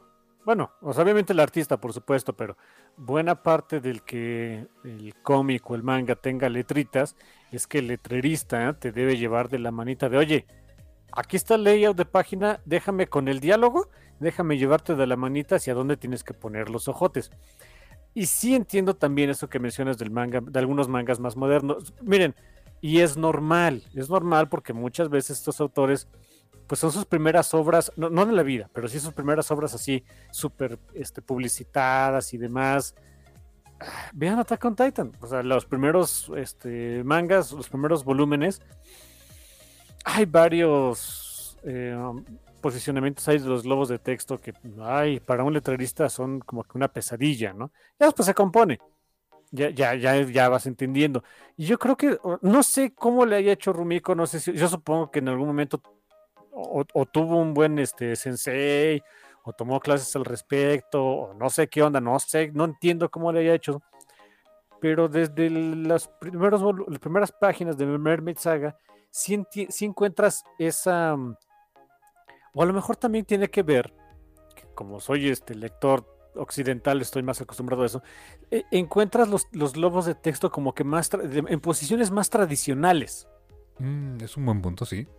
E, y, y, no sé, yo creo que también ayuda mucho que Rumiko sí planea, yo, yo sí siento que planea muy bien el, dónde están los espacios negativos en, cada una de las páginas, de cada uno de los paneles, para ir poniendo este, los diálogos, o, los o las onomatopeyas, o los gritos de la gente, o lo que sea, para que vayas siguiendo de manera muy... Se siente natural, pero, pero está muy bien trabajada, el, ir leyendo cada página. no sé, no sé cómo le haya hecho, si, si o nació, o nació siendo buena para eso, no tengo idea cómo le haya hecho, pero sí se, ve que está muy bien trabajado. Y en general los, mangas de Rumiko, ¿eh? estoy haciendo memoria de, de, Inuyasha, de lo, de lo que he leído de Inuyasha, y es igual, ¿eh? No hay página donde te pierdas de, ay, ¿dónde, ¿dónde tengo que empezar a leer el siguiente diálogo? No. Es muy cinemático, sí te lleva a donde tienes que... Eh, cinemático en el sentido no que parezca cine, sino que el movimiento es, muy natural para, para ti, para tus ojos, y no te saca de la historia, ¿no? Sí, insisto, con Attack on Titan, sobre todo en los primeros volúmenes, mm, como hay mucho grito y, escenas de acción y demás, no, hay tanta bronca, sí, sigues bien la acción, pero si siguieras la acción basada solamente en los diálogos, ay, pues sí, sí, sí te llevas una bronquita. No es el caso, porque insisto, es un manga distinto. Y después se compone, después te das cuenta de que agarraron experiencia y ya sabían dónde poner los diálogos para que complementara bien la acción. ¿Sabes con cuál me pasó? Que sí me perdía. Y más porque pues tenía el antecedente de otro manga mucho más sencillo de, leer y de seguir. Sabes que amo Seiya, en general, ¿no? Eh, cuando leo el, manga original de Kurumada, acuérdate del manga. Honestamente es, más, es muy fácil de seguirlo. Sí, tiene mucho el, el posicionamiento que se utiliza en Europa o en Estados Unidos de los diálogos. Es muy tradicional, muy pachoncito. Y luego sacaron, históricamente hablando, o sea, como que el siguiente producto que salió de eso fue el famoso episodio G, que publicó Camite, por cierto, ya está completo. Em, qué difícil es leerlo. La verdad. Es muy garigoleado el estilo, es muy, muy, muy, este, eh, muy ornamentado el estilo de dibujo, pero además de eso, eh, pues ya es un manga de hecho de, mm, ¿qué te gusta? Por ahí de mediados de los 90, no, finales de los 90, más o menos. No estoy seguro de la fecha, pero, pero ya, ya es como esos mangas que ya tenían que ser como más modernones. Y, el acomodo de, de, paneles, de páginas, de, diálogos. Eh, sí, yo creo que fue un gran reto para el rotulista, eh, al menos en la versión de, en español de Camite, el, el rotular ese cómic, ese manga en particular, porque está, está complicado y ese, ese para que veas, no lo he acabado de leer porque la verdad no es que sea malo, pero llega un momento en que me canso. Pasa con los estilos, ¿no? Como que querían, supongo que era la intención también de, oye, pues vamos a, a- a utilizar pues el- las técnicas modernas para, para contar historias en manga y ay, de repente sale cada cosa. Pasa en todos lados, ¿eh? Sí, sí, sí. Y, fíjate que a veces, no sé, me, me- confieso aquí contigo que de repente digo, ah, soy un vaca gaijin porque nomás no me, no me da para acabarlo de leer. Por mucho que a uno le gusten ciertas historias, híjole, da- da- darles, o sea, o matarile a, todas, hay ciertas partes que uno dice, bueno, o me salto un poquito, o leo un resumen. Insisto, ¿eh? pasa hasta en las mejores familias. Hay, un buen tramito de la historia de publicación de Runaways que para mí es de, ah, sé lo que pasa, podemos saltarnos al siguiente o los siguientes dos números. Sí, la tapa de, de Ramos y Moore, por ejemplo, ¿no? No, esa, no, esa es de las de las anteriores, yo creo que es la menos fea. ¿Qué será la de Whedon? Catherine. Ay, Dios. Ay, la de Joss Whedon, en fin. Que dices, bueno, nomás porque son mis runaways, ¿no? Pero Pero ya sé lo que pasa, así que podemos saltárnoslos. es bueno que... Como que leo el principio del, del número y luego el final, porque no me acordaba en qué acababa y ya. Sí, es cuando dices, eh, dices ah, ¿dónde estás Adrián Alfona o Takeshi Miyazawa, no? Sí, es, eh, eh, San Brian K. Vaughan, líbranos de todo Whedon, ¿no?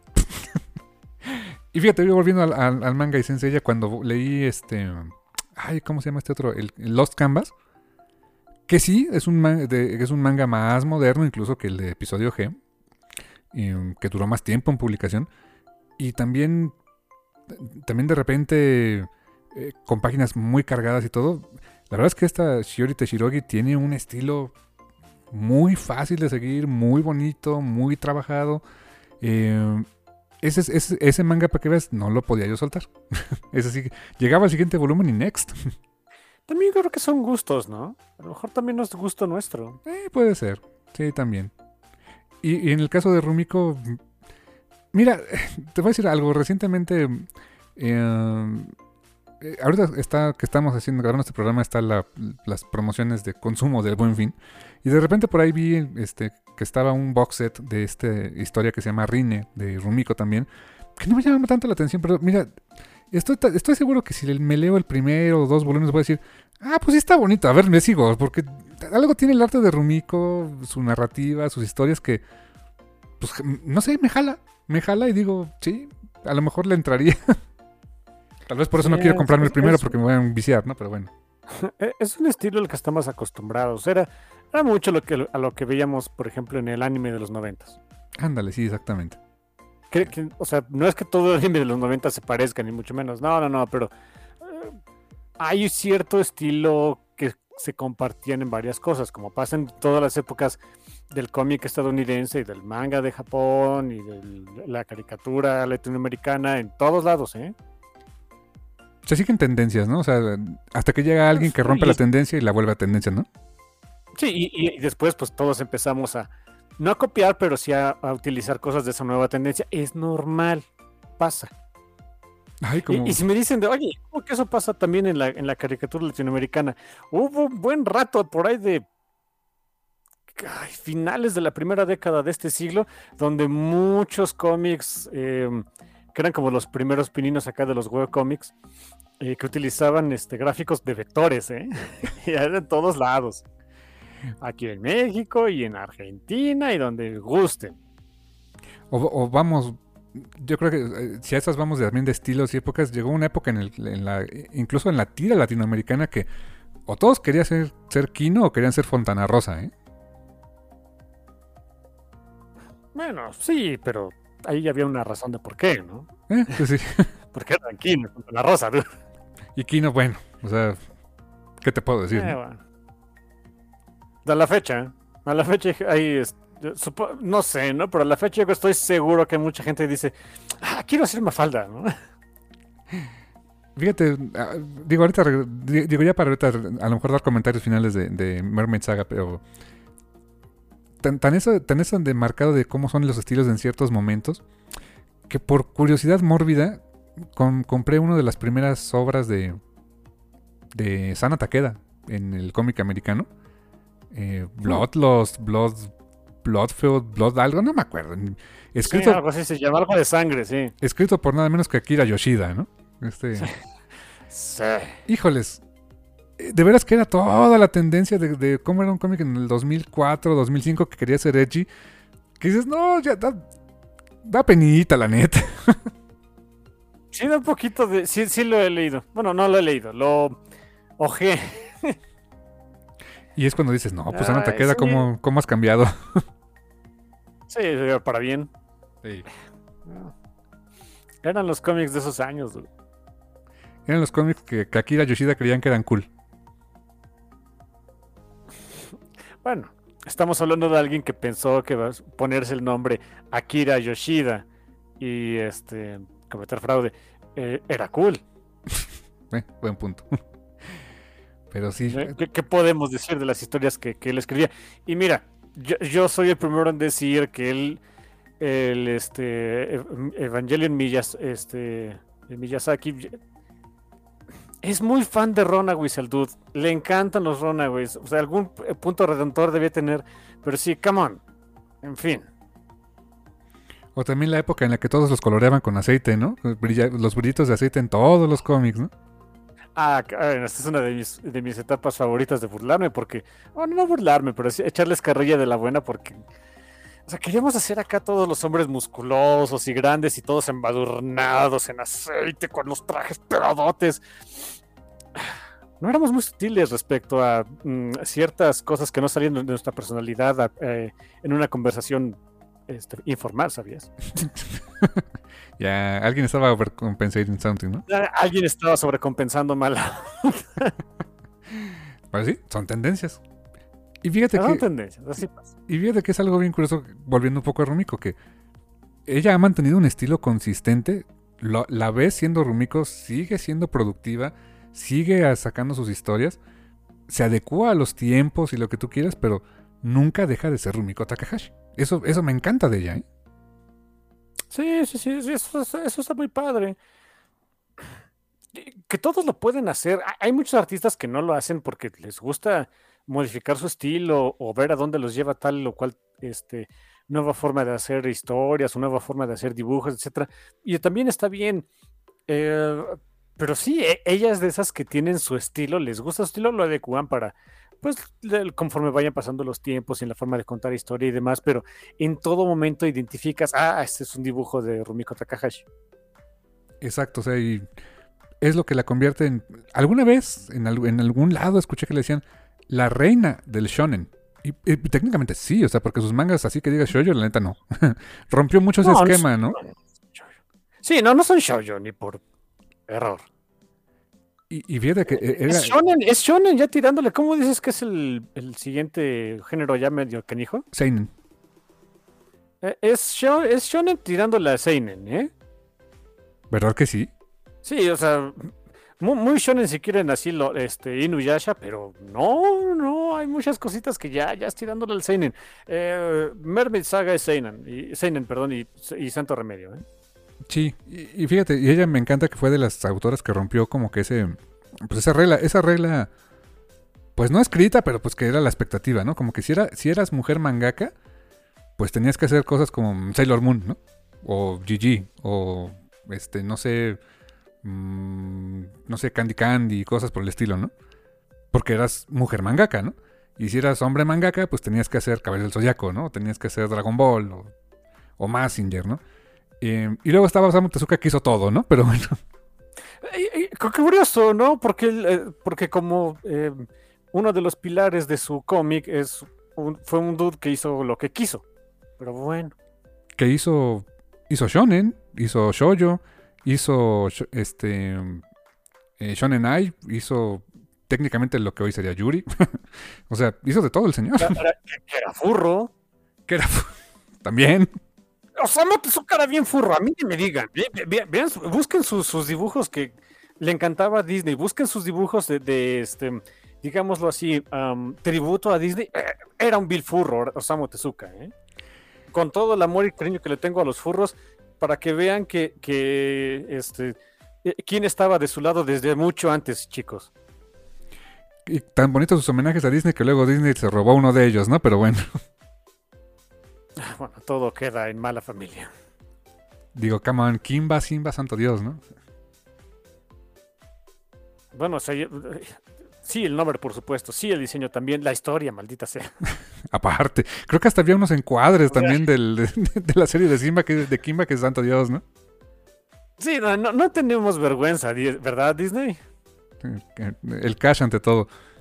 Y, y fíjate, eh, eh, este um, Osamu Tezuka hizo tantas cosas en ese sentido que, que se me hace tan curioso que años después la propia industria se encargara de encasillar a mujeres en un estilo de que tienes que hacer esto y hombres en otro. Y Rumiko fue junto con las Clam también, seamos honestos, en, en decir, al diablo esto, vamos a hacer cosas bien, bien intensas, ¿no? Sí, sí, sí. Hay que tener en consideración que la, que, eh, la sociedad japonesa tiende a ser muy conservadora. Sí, sí, sí. Y eso se ve reflejado, obviamente, en su industria editorial. que, que ya últimamente siento que ya se diluye un poco más esas esas barreras del, del género, ¿no? Creo, creo. Me, me da la impresión de que ya, ya no es tan, tan, tan, tan marcado, quizá. No sé, dude. Salió hace, hace no, tan, no tanto por ahí en varias noticias de diferentes lados de- del, del quehacer de la vida japonesa. Ya ves que todo, maneja, todo se maneja con comités, ¿no? Y burocracia, claro. Eh, de- para todo hay burocracia. Ya sé que hagas manga o derrotes a Godzilla, todo es con burocracia. Eh, hu- hubo varios, se, se revelaron por ahí varios escándalos en, en comités de aceptación para universidades, para trabajos, de distintos, de distintas industrias. Por ahí salió manchada la industria también editorial. No sé del, no sé del manga, pero industria editorial normal, o sea, de, de prosa, de, de publicaciones normales de académicas y no sé qué de, de Japón.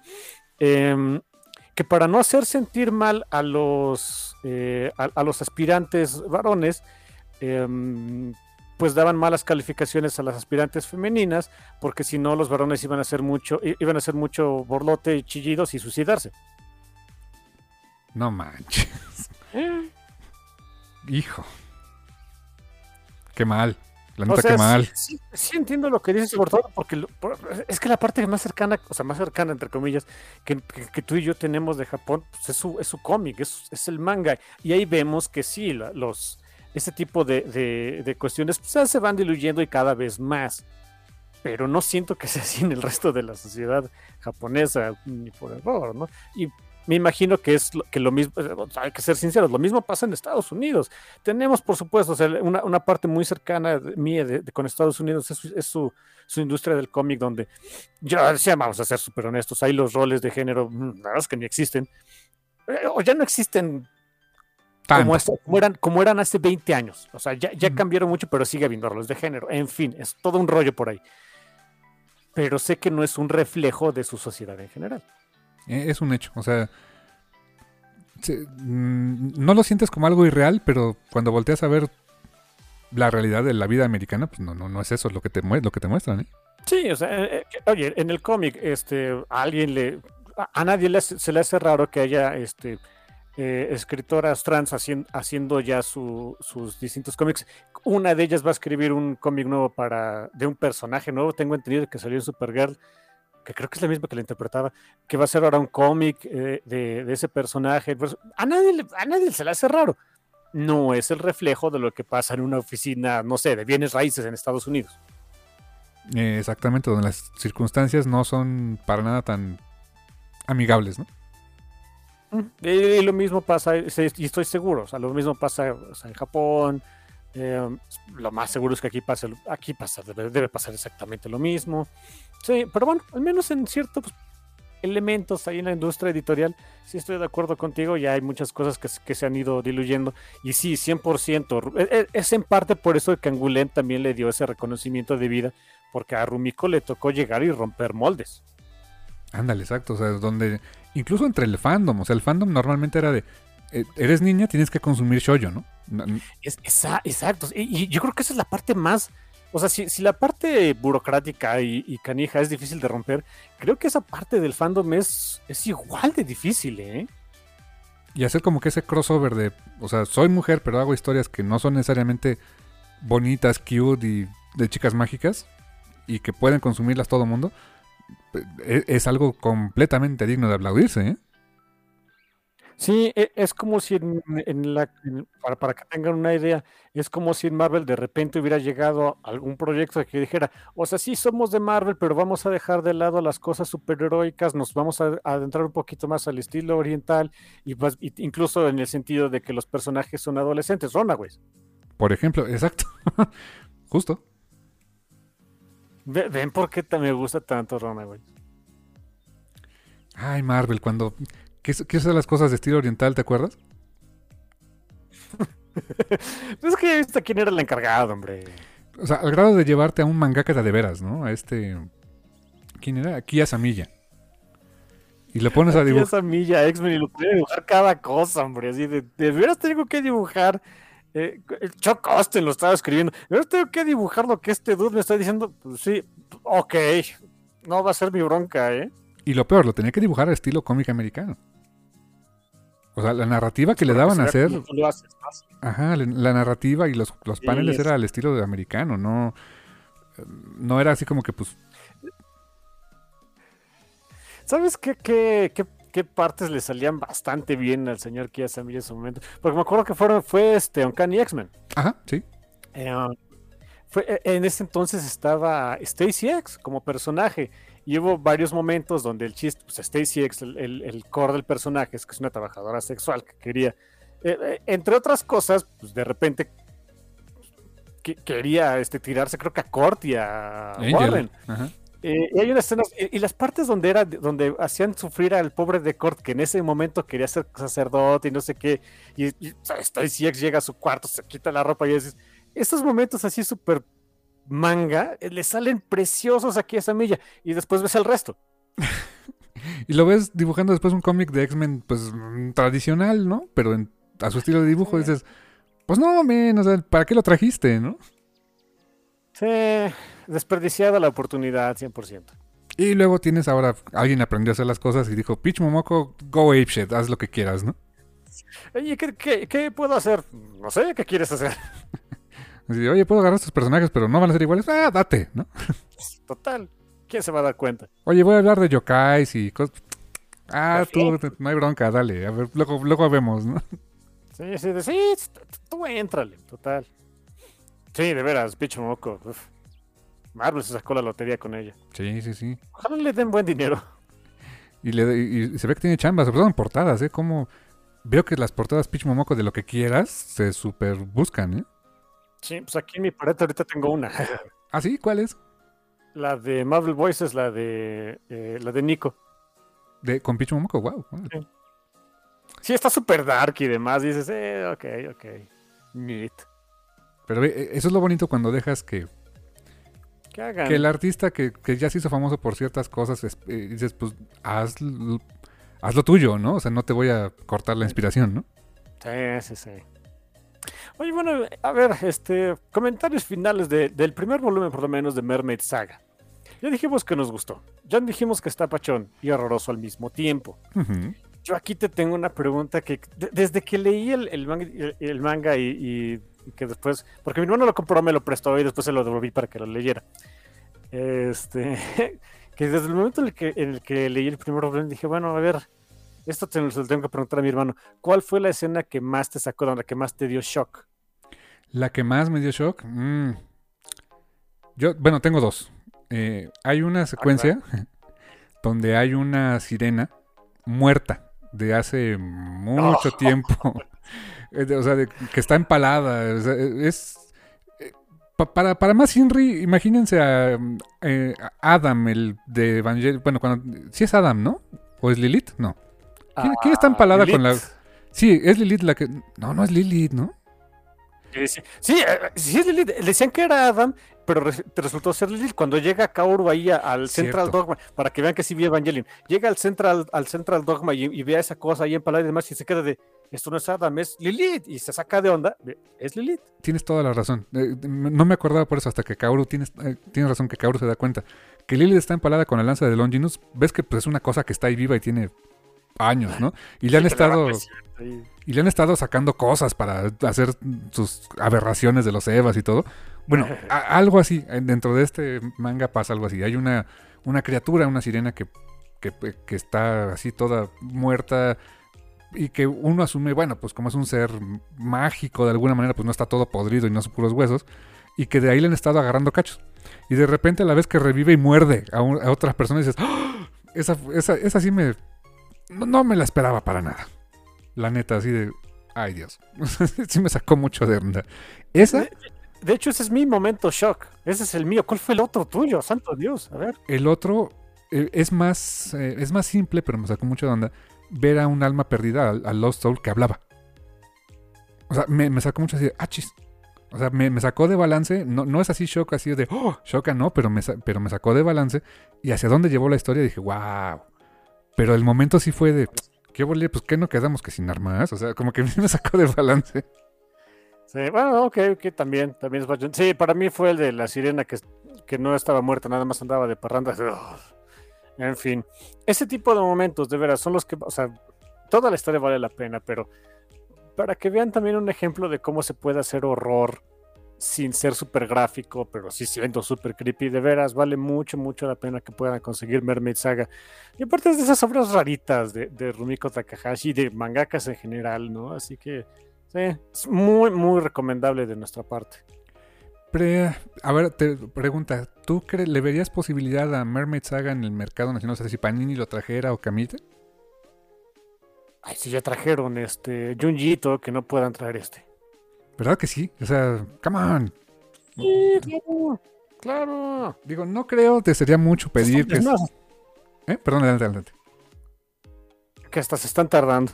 Digo, sería mucho pedir que fuera esta edición así grandota, ¿no? La verdad no, no sé si a lo mejor sí se vendería. Pero si no, podría ser en tomos más pequeños, probablemente, pero sí, yo creo que sí jalaría. Tan cubón, porque si no, no sé, pues, que si no, no vendemos muchos. Para que dure, ¿no? que dure el asunto. Y pues si no le llegan a traer, eh, sé que hay ediciones españolas, no sé qué tan bien estén y qué tan caras estén ahorita, pero eh, esta edición, la más reciente que es de Beast Media, en su línea Signature, eh, no trae sobrecubiertas, o sea, trae solapas, que es algo que se me hizo muy bonito. O sea, la verdad está bastante bien, bien hecho. La verdad es una edición muy buena, papel de muy buena calidad, se lee bastante bien, no este, no hay mucho, lo que le llaman el gutter loss, ¿no? O sea, que se pierde el dibujo porque pues, tienes que abrir el, tomo y no se alcanza a leer. La verdad es que no, o sea, esta es una edición muy cuidadita. y son dos libros, o sea, sencillo, no, es de esas cosas que disfrutas este, la lectura viene a, a todo dar. No es un compromiso a muy largo plazo, no es Inuyasha. Este, pero muy, muy recomendable. O sea, coincido con mi hermano, cómprenla, la neta. Simón, está muy pachona y horrorosa. Pachona y horrorosa, exactamente. Y pues, como dices, carnal, pues yo creo que con eso llegamos a, este, al final de este review, que también estuvo aderezado con mucho comentario de manga, porque ya tiene rato que no hablábamos de eso, este, acerca de eh, Mermaid Saga. ¿Verdad que sí? Creo que de repente se presta para platicar sabroso de eso. Sí, bueno. Y pues no queda más que decirles, carnal, que pues gracias. Totales. Y hasta la próxima.